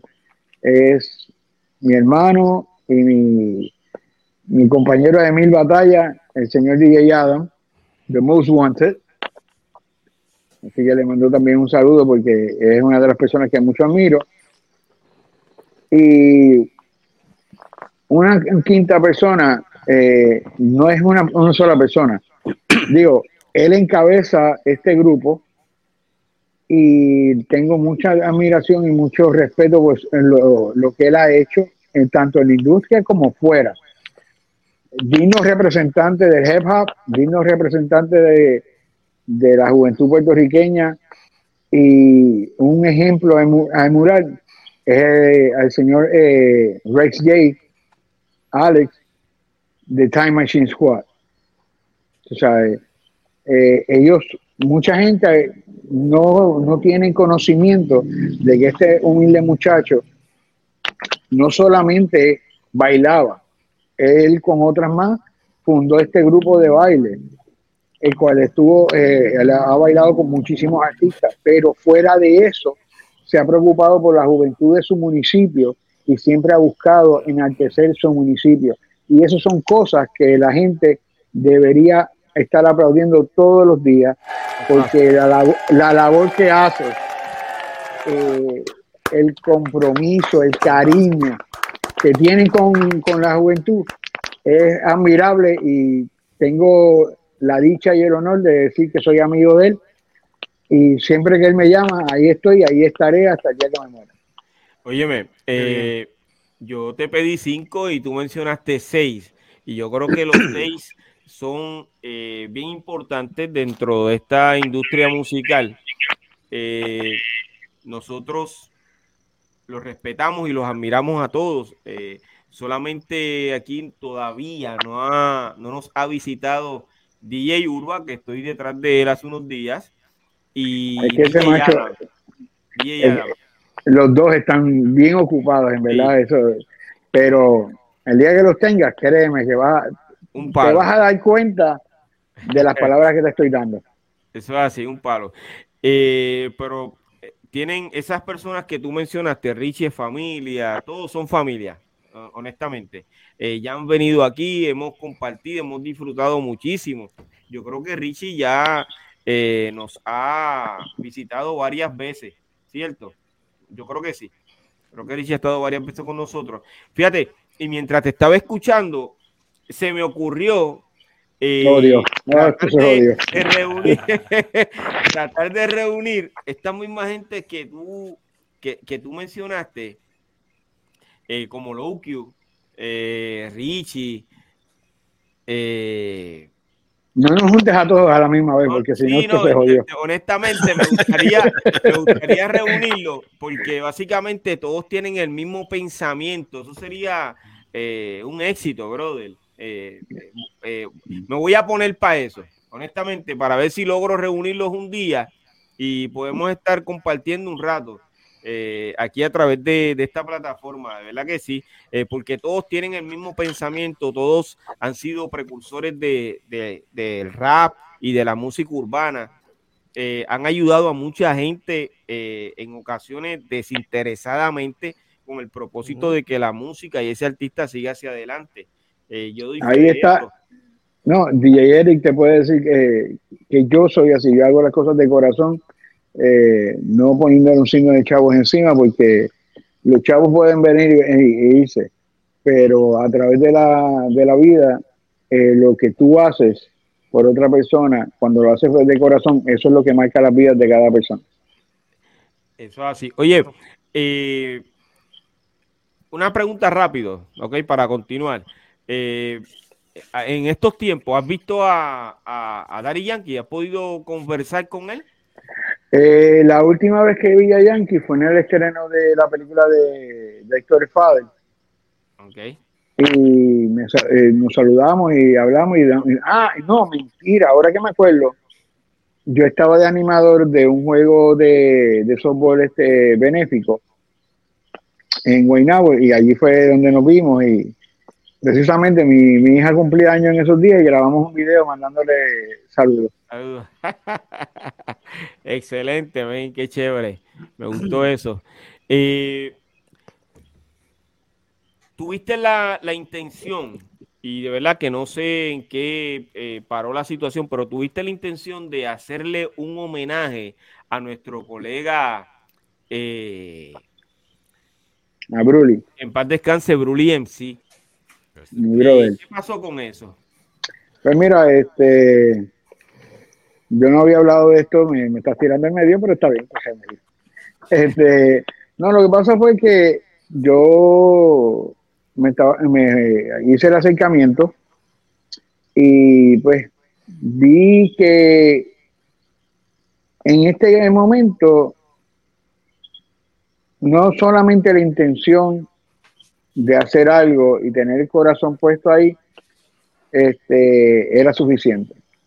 Y entonces pues vi que pues se estaban levantando unos intereses y unas cosas por ponerlo de alguna manera.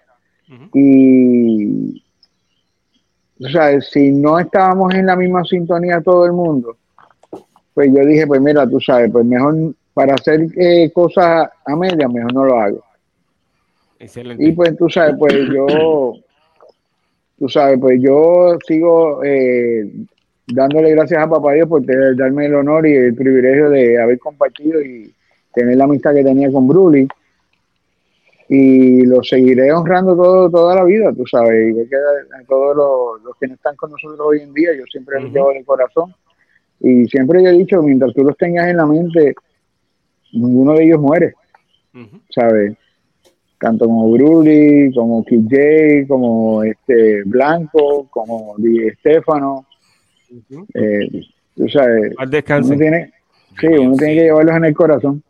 Yeah. Eso, eso es así. Eh, Mi hermano Sí. mexicano, que no puedo dejar de mencionarlo. Pedro Pres.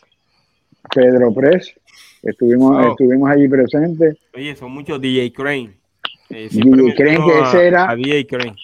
Eh, creen yo, este, inclusive hice un arte que lo puse cuando él estaba bien malito y, y todavía lo veo el arte y, y todavía la verdad que no lo creo, porque Crane fue siempre una de las personas más humildes que yo he conocido en esta industria y, y ayudó a mucha gente, mucha, mucha gente.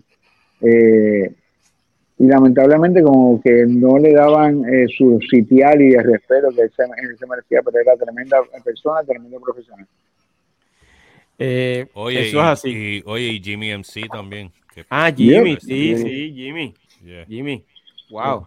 Oye, hemos recordado, eh, estamos celebrando básicamente eh, ya este año los 50 años del hip hop y estamos recordando gente que, que de verdad aportó a, a- a- a esta cultura, ¿ok? Eh, Tan- tanto en Puerto Rico como en Estados Unidos. Eso es así. Eh, DJ Crane, brother, que en paz descanse. Siempre, siempre lo menciono en cada episodio donde he entrevistado a, a su corillo como tal. Y todos tienen algo bien bonito que decir de DJ Crane.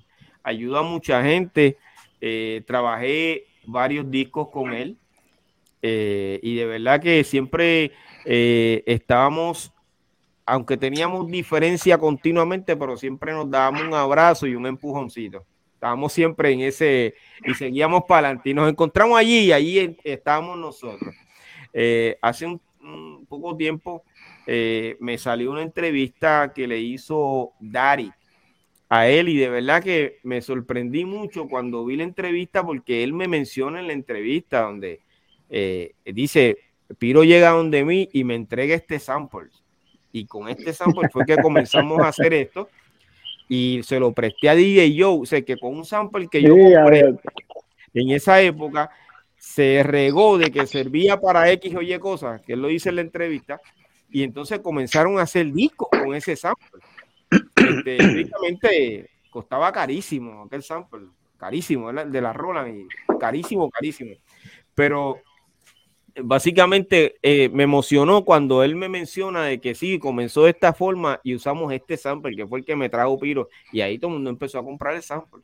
Y, y no solamente para usarlo en grabación, sino que se lo llevaban para las actividades a tocar con ese sample. O sea que estuvo bien eso. Este, de verdad que sí, agradecido siempre. Eh, Vitari, si fueras a mencionar al reggaetonero más duro de todos los tiempos, ya, ya, ahora Para- sí me- me- ¿tú sabes qué pasa? Si no te cojo por acá, en- te cojo por acá. No, oye, ¿tú en, sabes qué pasa? en momentos como este es que eh, yo digo, maldita sea la madre. Mira, tú sabes que, Este me quiere, me- este me está llevando para el risco. Ajá, dime. que cuando, si tú supieras que a las personas que mencionaste, que respetas mucho, eh, yo creo que a Low, creo que le hice esa pregunta, se la hice también a Rich in the House. Y te contestaron y- igual, diablo. Esto está de Sí, carajo. no, Richie, yo creo que Richie fue el más que contestó. eh, y entonces Low, pues ya tú sabes, hizo una, mencionó, Análisis. sí, no, él- él hizo un- Mi, comp- mi compa este es demasiado analítica. es correcto. Tipo es un, tipo es un brain. Pero entonces, no hay problema, tú puedes mencionar cualquier persona. Pausa comercial y regresamos en breve. No vamos.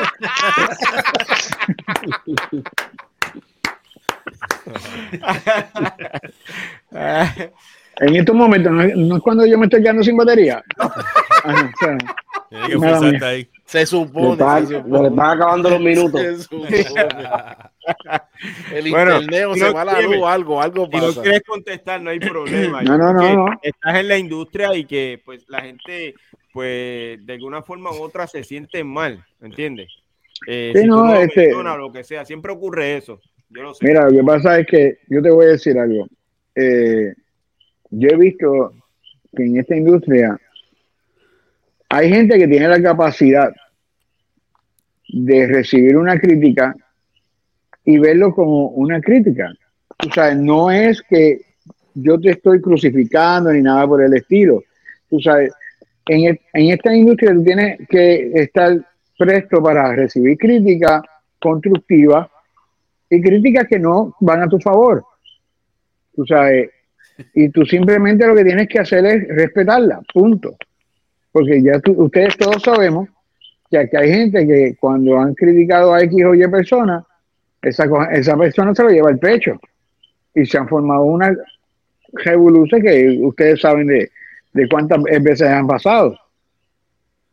Y yo pues, eh, desde que yo estoy en, esto, había gente que, por ejemplo, cuando estaban, eh, eran los diferentes corillos, promocionaban pues al corillo de Dinois, a los cantantes de Dinois, ese era que él empujaba, eh, o si no era el corillo de Playero, o de, pues yo, yo nunca fui así.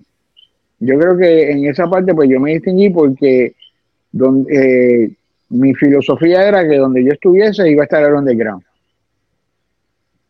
Y disculpa que lo, diga de esa manera, pero Eric te puede decir que lo que estoy diciendo es correcto. Tú sabes, porque a mí no me importaba que tú estuvieses con Playero, estuvieses con, Usted es un talento, usted está tirando para adelante, está trabajando, vamos por encima. Este, y, ¿sabes? Por eso mismo es que es difícil yo decirte, pues mira, mi gusto personal ya sería otra cosa diferente. Pero yo no puedo eh, darle esa categoría a fulanito a perencejo este, por lo que a mí me gusta. Tú sabes. No sé si me entiende lo que, lo que te quiero decir con eso. Yo entendí, pero voy con otra pregunta. Ah, cuidado, sí, va a seguir. Piro vino preparado hoy. Piro vino preparado hoy. Ya que mencionaste esos corillos. Fíjaro. He came with a fucking AK.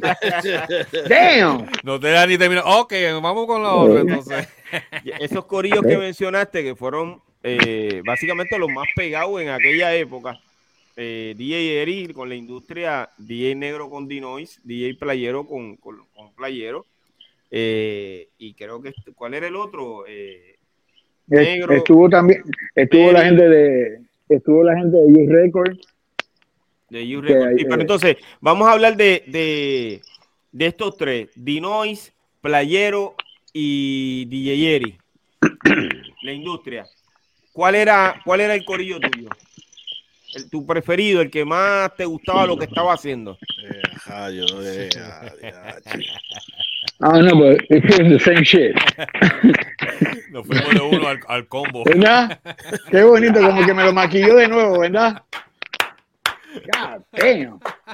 Este, pero mira, eh, es que te digo, como cada, cada persona tenía su sazón diferente, a mí me gustaban todos. Tú sabes, Jackie, Jackie es una muchacha que tiene un talento increíble. Por cosas de la vida este, y por situaciones, pues se alejó de, del género, pero ella tenía un futuro brillante porque tiene una voz, una presencia escénica espectacucular. Y ella sabe que, se lo, yo se la veo ahora, se lo digo porque ella estuvo aquí en mi casa y ella sabe que es verdad. O sea, eh, ella hoy, en día tiene una voz increíble.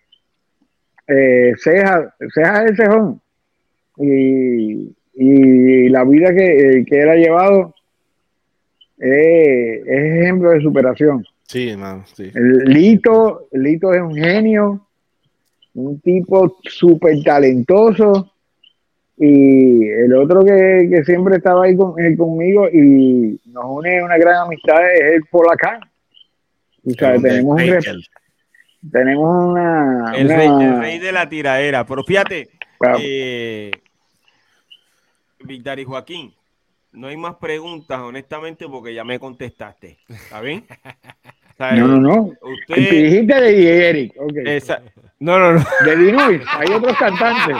De Playero, hay otros cantantes así, pero vamos a dejarla ahí, a mí Está bien, vamos a dejarla ahí, olvídate de eso. Mira, este, eh, Special Eric, ¿alguna pregunta que tengas para Big Daddy Joaquín? Sí, por supuesto, este, aparte la amistad que nos une hace muchos años, cada cual ha seguido su camino, ¿verdad? Y, estos medios pues nos unen, también nos unió, eh, estuvimos en la despedida de, Pedro Pérez, después de años de no vernos, ahí fue donde nos encontramos Joaquín y yo. Con decirte que yo, la última vez que yo lo vi tenía pelo. Arusa Boina. Sí, pero no preguntar, preguntarle. No, yo se lo dije a él. Eric, ¿te lo dije o no te lo dije? Sí, cierto, me lo dijo, sí, cierto. pero la pregunta es qué está haciendo ahora, si hay algunos proyectos, si está retirado. Pues mira, eh, ha habido el intento de hacer algunas cositas. Eh, siempre que, me llaman, este, ya sea para animaciones y, diferentes colaboraciones, pues siempre estoy, digo que estoy presente, tú sabes. Eh, sí tengo unas inquietudes que me gustaría hacer uno que otro proyecto eh, antes que, el día que papá Dios me llame mi número, pero, pero ahora mismo, pues, tú sabes, no estoy tan activo como quisiera estarlo, pero yo, eh, yo entiendo que fue que me hubo eh, yo cogí una pausa eh, personal y te voy, esto te lo, te lo digo este, con el corazón en la mano. Es que en cierta manera me pasó lo que a muchos artistas, muchos cantantes, y es que se sintieron en parte defraudados por la misma industria. Me explico. Cuando, y tú fuiste eh, parte de eso, tú sabes que cuando nosotros empezamos, aquí mucha gente no creía en nada de lo que estábamos haciendo.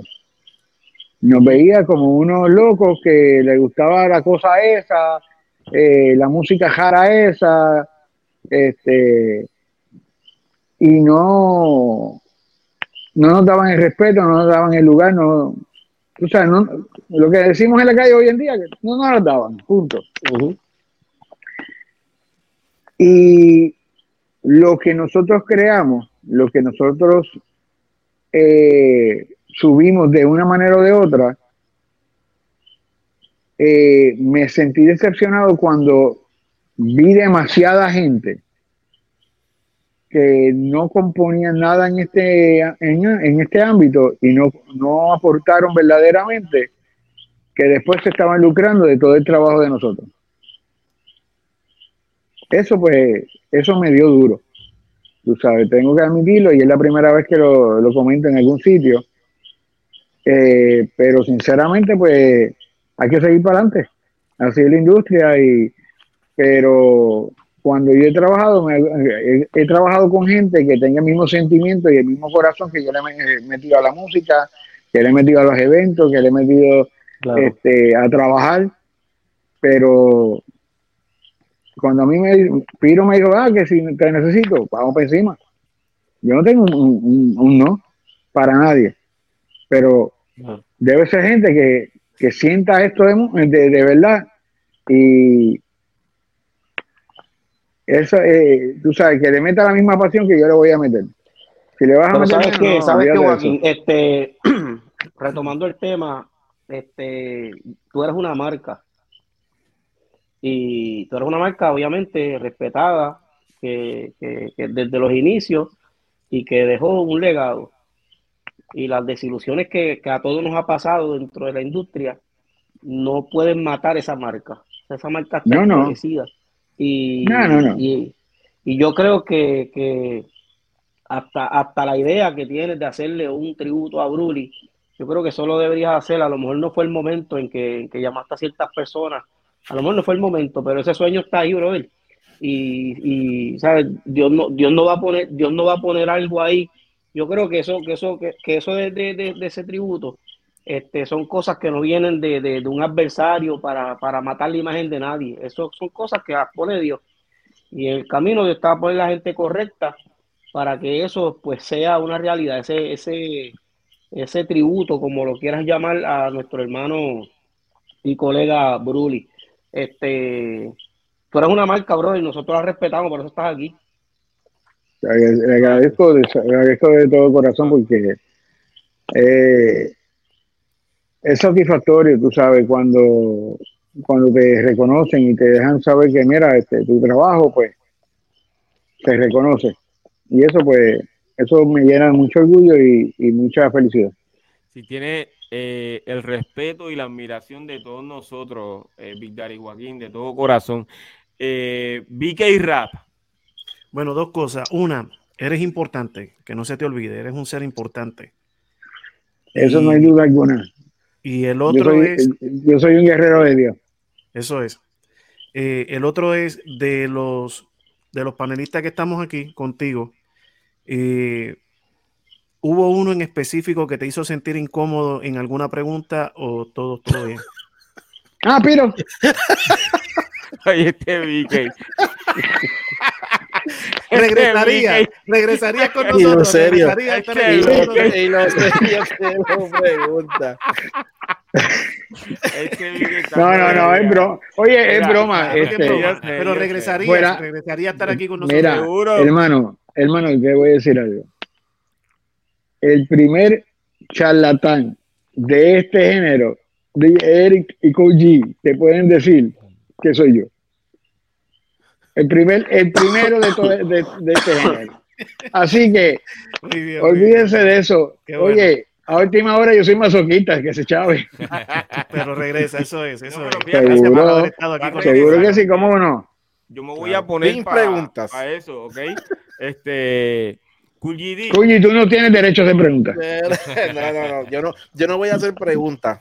Tengo un comentario y, y, y es unas palabras para ti, eh, Big Daddy. Quiero que sepas, yo estuve, ¿verdad? En el concierto del Reggaeton Old School allá en el Choliseo, en Puerto. Rico. Eso ya va. ¿Cuándo fue este? 2017. Eh, y verte a Ah, ti, Un, Vete un a mes ti. antes de María. verte, a ti allí, eh, para mí, para mí, por lo menos en lo personal, ¿verdad? Una persona que te admira y te respeta, eh, para mí fue algo emocionante, ¿entiendes? Porque eh, era una persona que no veía en tiempo y yo verte allí y, y- que te dieran eh, este, parte allí en el concierto, yo dije, wow, qué bueno, me alegro, me, me alegré mucho por ti y quiero que lo, que lo supiera, quería que lo supiera. Pues te voy a decir algo que, según como me estás diciendo eso, eh, el día que yo recibí este, la invitación, eh, una persona, Rubén San, eh, fue el que me dijo que los mismos muchachos del concierto dejaron saber que Big Daddy tenía que estar allí. Qué bueno.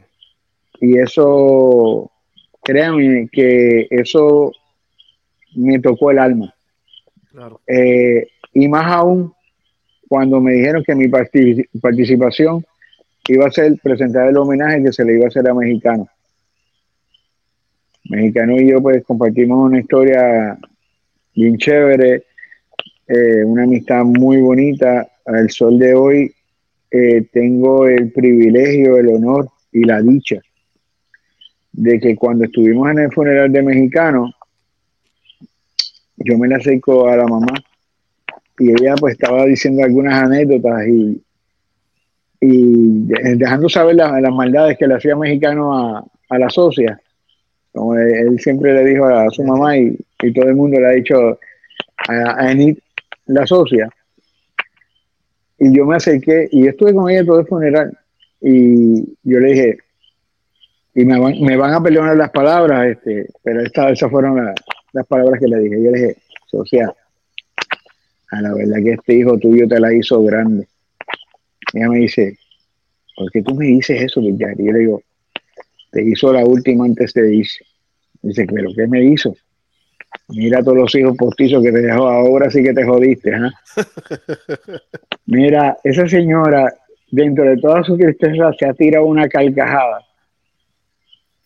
Y yo, yo te lo juro que yo la veía riendo a ella, yo la ve- yo veía eh, riendo a Pucho.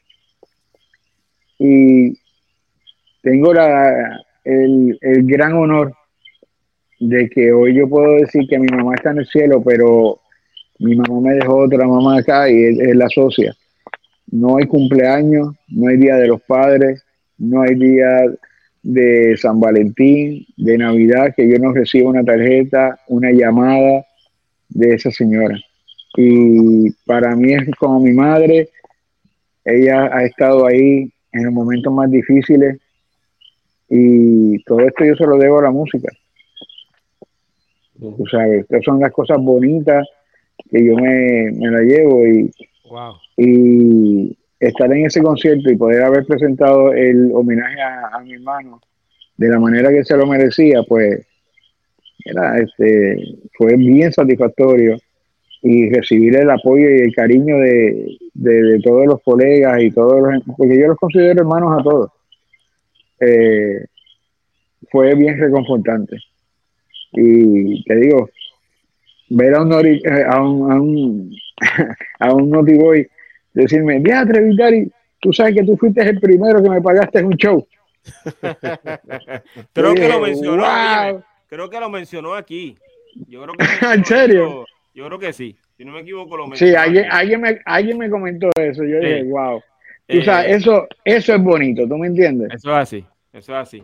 Eh, don Fígaro, algo que quieras decirle a, eh, Big Daddy Joaquín. No, yo le iba a preguntar. Yo, you can, you can go in English and Spanish. Okay. Uh, We good. Yo, yo, Piro nada más me deja, me deja hablar español aquí. No me Oye, no da para inglés. no, no da para poner los captions. para el traductor.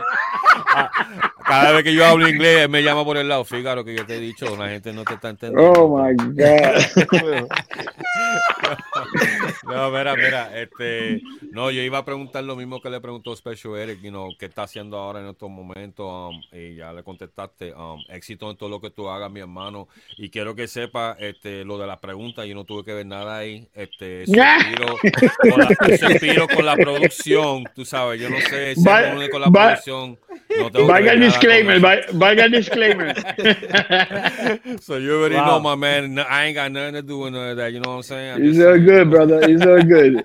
Sí. Don't even sweat it. Don't even sweat it. Vitari, de verdad que ha sido un honor, brother, tenerte aquí con nosotros. Eh, yo sé que vas a estar nuevamente porque eh, voy a reunir a estas personas que tú mencionaste hace un rato. Eh, Estamos puestos para el problema. Nosotros, seguro que sí. Te agradecemos de corazón que hayas dicho presente, que hayas dicho que sí, y nosotros las leyendas en algún momento vamos a necesitar de ti, de tu trabajo, de lo que tú sabes hacer, de lo mejor que tú sabes hacer, ¿ok? ¿Está bien? así sí, estamos puestos para el problema. Seguro que sí. Vamos a despedir a Big Daddy Joaquín con un fuerte aplauso.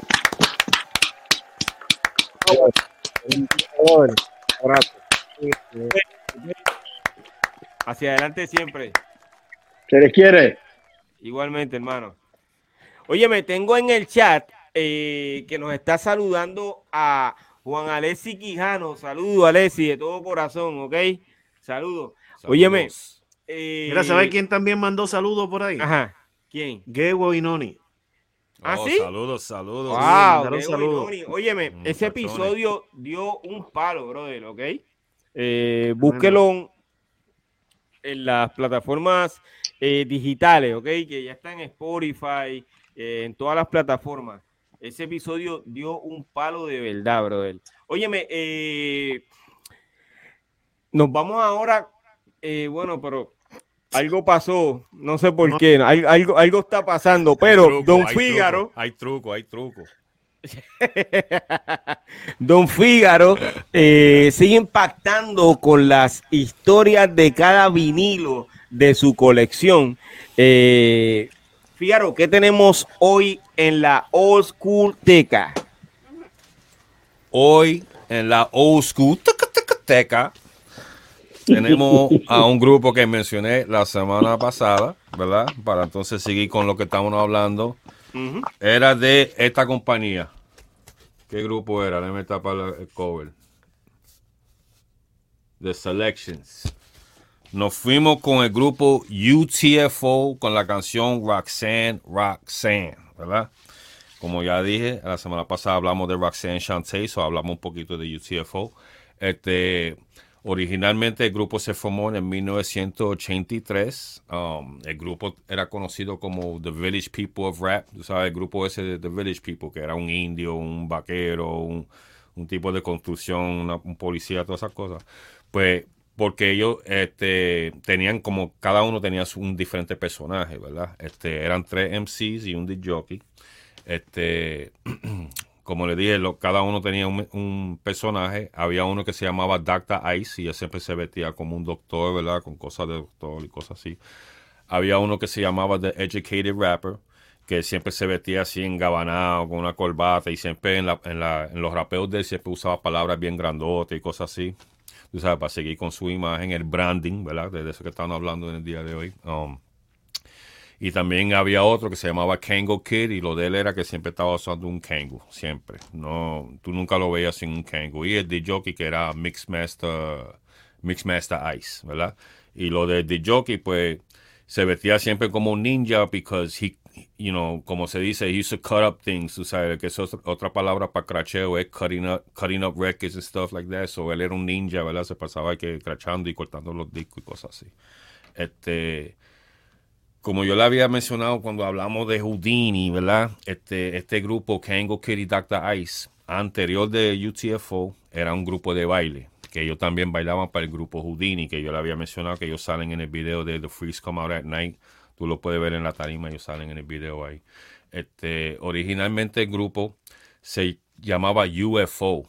Ese iba a ser el nombre, UFO.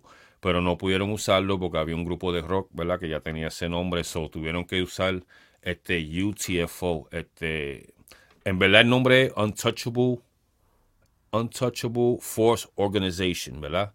So era UFO, Untouchable Force Organization. Pero entonces tuvieron que meter el AT como te dije, no podían usar UFO por, por el grupo de rock que ya lo tenía, so tuvieron que usar el AT, so usaron Untouch, la, la T, ¿verdad? Untouchable. Entonces, lo otro que es Force Organization, so, entonces era UTFO, ¿verdad? En el 84 yo firma con esta compañía, que era Selection, ¿verdad? Como yo le estaba diciendo, entonces ellos sacan el primer sencillo de ellos, que el lado A, que ellos estaban tratando de, planificando que iba a ser el, el, el hit, se titulaba Hanging Out. Pero como ya yo le había dicho la semana pasada, ese, ese disco no hizo mucho ruido, pero el lado B era la canción Roxanne, Roxanne, que como ya hablamos, eso fue un palo, ¿verdad? Este, ese disco este, hizo tanto como te dije la, la semana pasada, fue un trend. So, el disco tuvo 25 contestaciones, imagínate. Tanta gente que estaban hablando algo de Roxanne, Roxanne, Roxanne. Todo el mundo estaba tirando algo de Roxanne. Salió The, The Real Roxanne, que era una boricua. Salió este Roxanne You True, que era la canción de Sparky D tirándole a Roxanne Shante. Había un disco que se llamaba Roxanne's Mother, uno Roxanne's Brother, uno Roxanne's Doctor. Uno se llamaba Roxanne's Man, tú sabes, entonces la más que se pegó que fue la de Roxanne's Revenge, que es la de Roxanne Shante, ¿verdad? Este, también en edición, eh, la canción se pegó tanto que muchos MCs femeninas empezaron a usar, coger la palabra de Roxanne, como salió Roxanne Shante, salió The Real Roxanne, que era una boricua que el mismo grupo UTFO hizo, este, gracias al socio mío, este, Alex Olivio, que me recordó eso. um, entonces, este, en el 85, pues que ellos sacan su LP completo, ¿verdad? Este, y fue producido por Full Force, que yo le hablé de ese grupo la semana pasada, que fue el grupo, que son unos fuerchechones así, pero lo, lo que cantan es RB y cosas así, pues también producían, ¿verdad? Este, este fue el primer LP de ellos. UTFO. Right. Entonces, este. Después ellos sacan otro disco en otro LP de ellos, Skiza Skiza, como contestándole a Roxanne Shante. Se llamaba este, Roxanne, Shante, este, Roxanne Roxanne parte 2. Y es como que tirándole esta vez. Pero no hizo tanto ruido como la primera original Roxanne Roxanne, ¿verdad? Este, y como por problemas personales, pues The Educated Rapper no salió en el segundo LP de ellos. Por algunas razones que en verdad no se sabe. Él entonces apareció en el tercero y el cuarto y el quinto. El tercero este, se llamaba Doing It, era un LP, un EP. En el, 90, en el 89, en el 90 sacaron otro que se llamaba Bag It and Bone It. Este, pero ninguno hicieron tanto ruido. O sea, que el clásico de ellos fue Roxanne, Roxanne, ¿verdad? Este, después ellos rompen, este, después de los 90 ellos rompen, este, UTFO, eh, Dr. Ice, que era el que se metía de doctor, hizo un par de proyectos de solista y eso, pero ¿verdad? No, no hicieron tanto ruido. Y en el 96 sacan el, el último EP de ellos, que fueron los éxitos de UTFO, todos los 20 tracks, ¿verdad? las mejores canciones de ellos. Um, en el 2017, pues The Educated Rapper, que era que siempre se metía en Gabanao, pues muere de cáncer a la edad de 54 años. Y en el 2021, como dos años atrás, recuerdo que murió Kango, que, que siempre usaba el Kango. También tenía 55 años, ¿me entiendes? Este, so, con, eso concluyo, ¿verdad? Lo de UTFO. y para enseñarte rápidamente el LP, este era el, segundo LP, que no está Educated Rapper aquí. Voy a ponerlo acá. No se ve. No está aquí el Educated Rapper. Entonces en el tercer LP, pues este es el tercer LP de ellos. Y ahí entonces vuelve eh, The Educated Rapper. con eso concluyo, mi gente, corto y preciso lo de Old School teca de esta semana. Y la semana que viene nos vamos con otro vinilo de nuestra colección de discos. You know what I'm saying? Bless. Wow. Oye, bien dura, brother. ¿Lo oíste? Eh, hay un seguidor de este podcast que puso llegué tarde a la repartición de sabiduría hip hopera, ¿ok? Así que este segmento eh, está tocando donde tiene que tocar. Seguro que sí. el doctorado urbano. Bueno, yo no sé qué le pasa a nuestro colega Kuchi D, eh, que se va del aire, está jugando eh, al esconder con nosotros. Honestamente, no sé por qué. Eh, pero Cool D se supone que venga con lo último en el movimiento urbano. ¿Ok? Eh, ¿Qué es lo que está pasando, Cuyi, en el movimiento? Let's go. Eh, antes de ir a qué es lo que está, ¿verdad? Eh, tengo una pregunta, pues de la semana pasada estabas hablando, pero como no podía interrumpirte. Full Force, que tú estabas mencionando, ellos son los mismos que salen en House Party, ¿verdad? Sí. Los okay, yo quería estar seguro de eso. Sí, dos de ellos, dos de ellos producen y fueron los que produjeron el primer LP de UTFO. EP, el EP. Ok, duro, duro, sí. Como estaba mencionando ahí de que eran fuertecitos, entonces me acordé de la película House Party. Sí, que tú lo veías así, tú pensabas que eran raperos o algo así, después, como te dije, qué bueno, qué bueno. Bueno, pues nada, este, gracias a todas las personas que estuvieron con nosotros en esta este, edición número 23 del Doctorado Urbano. Será hasta la próxima semana. Gracias. Este... fuimos. Nos fuimos. ¿En serio? Ah, Él está despidiendo, pues nos vamos, ¿verdad? y ese corte, y ese corte pastelillo. Rapidito, no sé, no sé si lo habían comentado al principio del programa, pero este, pues nada, este, lo que está pasando en el género, pues esta, esta semana hubo un fuerte debate en cuestión de, lo de la música, ¿verdad? Por, por, por un escrito que hizo el ex cantante de música trap y música urbana, Larry Over, ¿verdad? Eh, donde salieron muchos muchas personas del género, pues entrando en ese debate que eh, eh, es algo bien difícil de hablar quizás y de hacerle entender a la, gente sería largo, ¿verdad? Eh, hablar de, del tema, pero es para que sepan por lo menos qué es lo que estaba pasando en el género, que yo creo que fue una de las cosas más calientes que estuvo pasando esta semana. Y incluso eh, Funky, eh, ¿verdad? Que Funky tuvo una participación junto a Vico en una de, sus canciones, este, de la más grande que tuvo Vico cuando hizo el, ese, ese comeback, ¿verdad? Cuando aquel que había muerto, eh, donde Funky le envió un mensaje a él y dice, hermano, tal vez tienes razón, ni la salsa, ni el reggaetón, ni el trap son de Dios, pero yo sí. Los géneros de música son simplemente un medio de expresión de la misma manera que son las redes sociales. Ni Instagram, ni Facebook, ni Thread, ni Twitter son de Dios. Sin embargo, tú estás aquí y lo utilizas para hablar de Jesús. Lo mismo hacemos nosotros con la música. Mensaje fuerte ahí y candente que dejó Funky para, para nuestro gran amigo y colega, pues Larry Over. Así que eso es lo que estapa. Fíjate, antes de que eh, despidas este segmento, me gustaría eh, escuchar la opinión de nuestro colega Vicky Rap. ¿Conoces ¿Yo? sobre el tema, Vicky? Sí, claro, claro que sí. Claro, conozco ¿Y el cuál- tema. Cre- Y- creo que BK Rap eres tú. Creo. Sí, Sí. te ¿Y toca a ti es? ahora, papá. Él, mira, él dice Dale, yo. Piro, ataca. Lo, que- lo que, lo que pasa es que eh, ya estamos a punto de terminar el programa. Si quieres, Sí, podemos hacer un largo, programa largo, para esto.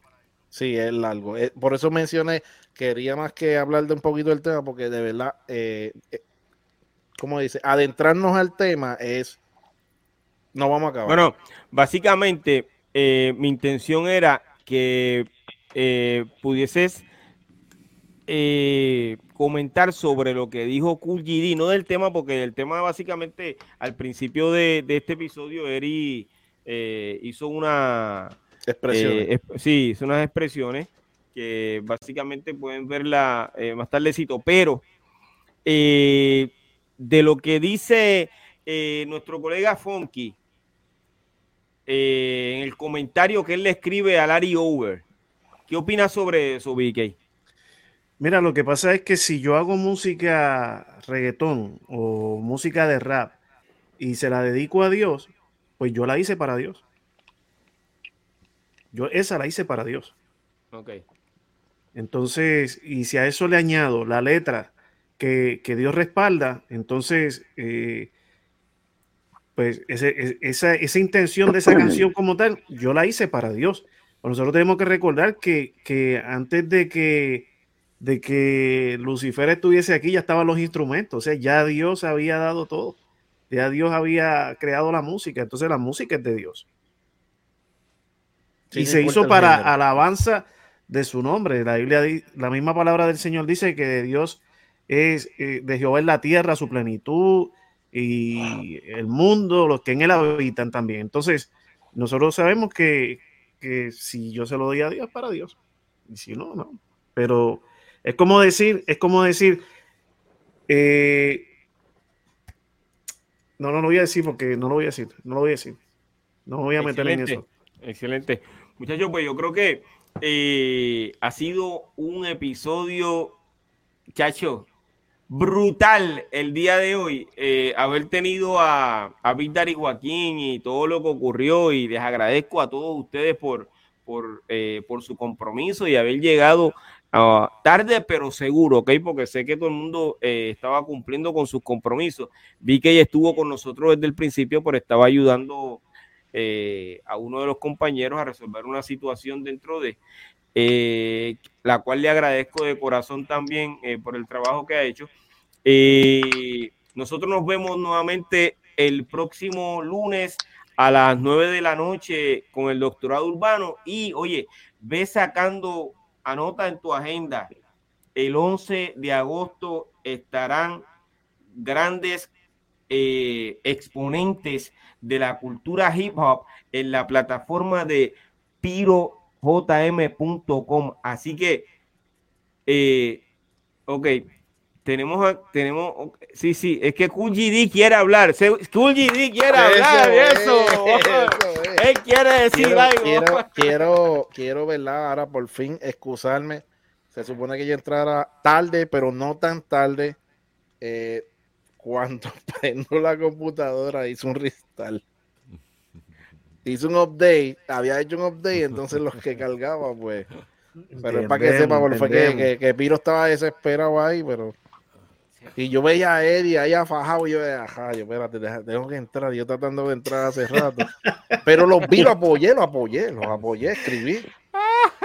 Y yo Escribí. también entré tarde porque tuve este, unos problemas con el sistema también, este, pero lo pude resolver gracias a BK también. Ah, que- pues era que- algo general. Era algo, era como- algo como- general, sí, eso es lo que sí, Piro no entiende. sí. eso es algo no, no, yo, yo siempre los entendí y básicamente es por eso que, que ahora eh, estamos despidiendo este episodio. Gracias nuevamente Los veo el próximo lunes y recuerden, el 11 de agosto estamos celebrando los 50 años del hip hop aquí a través de pirojm.com.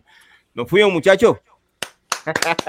Y en el primer capítulo ahí estoy yo. No quiero que te ofenda, pero yo soy la historia. Me llaman leyenda. Ah, no quiero que te ofenda, pero yo soy la historia.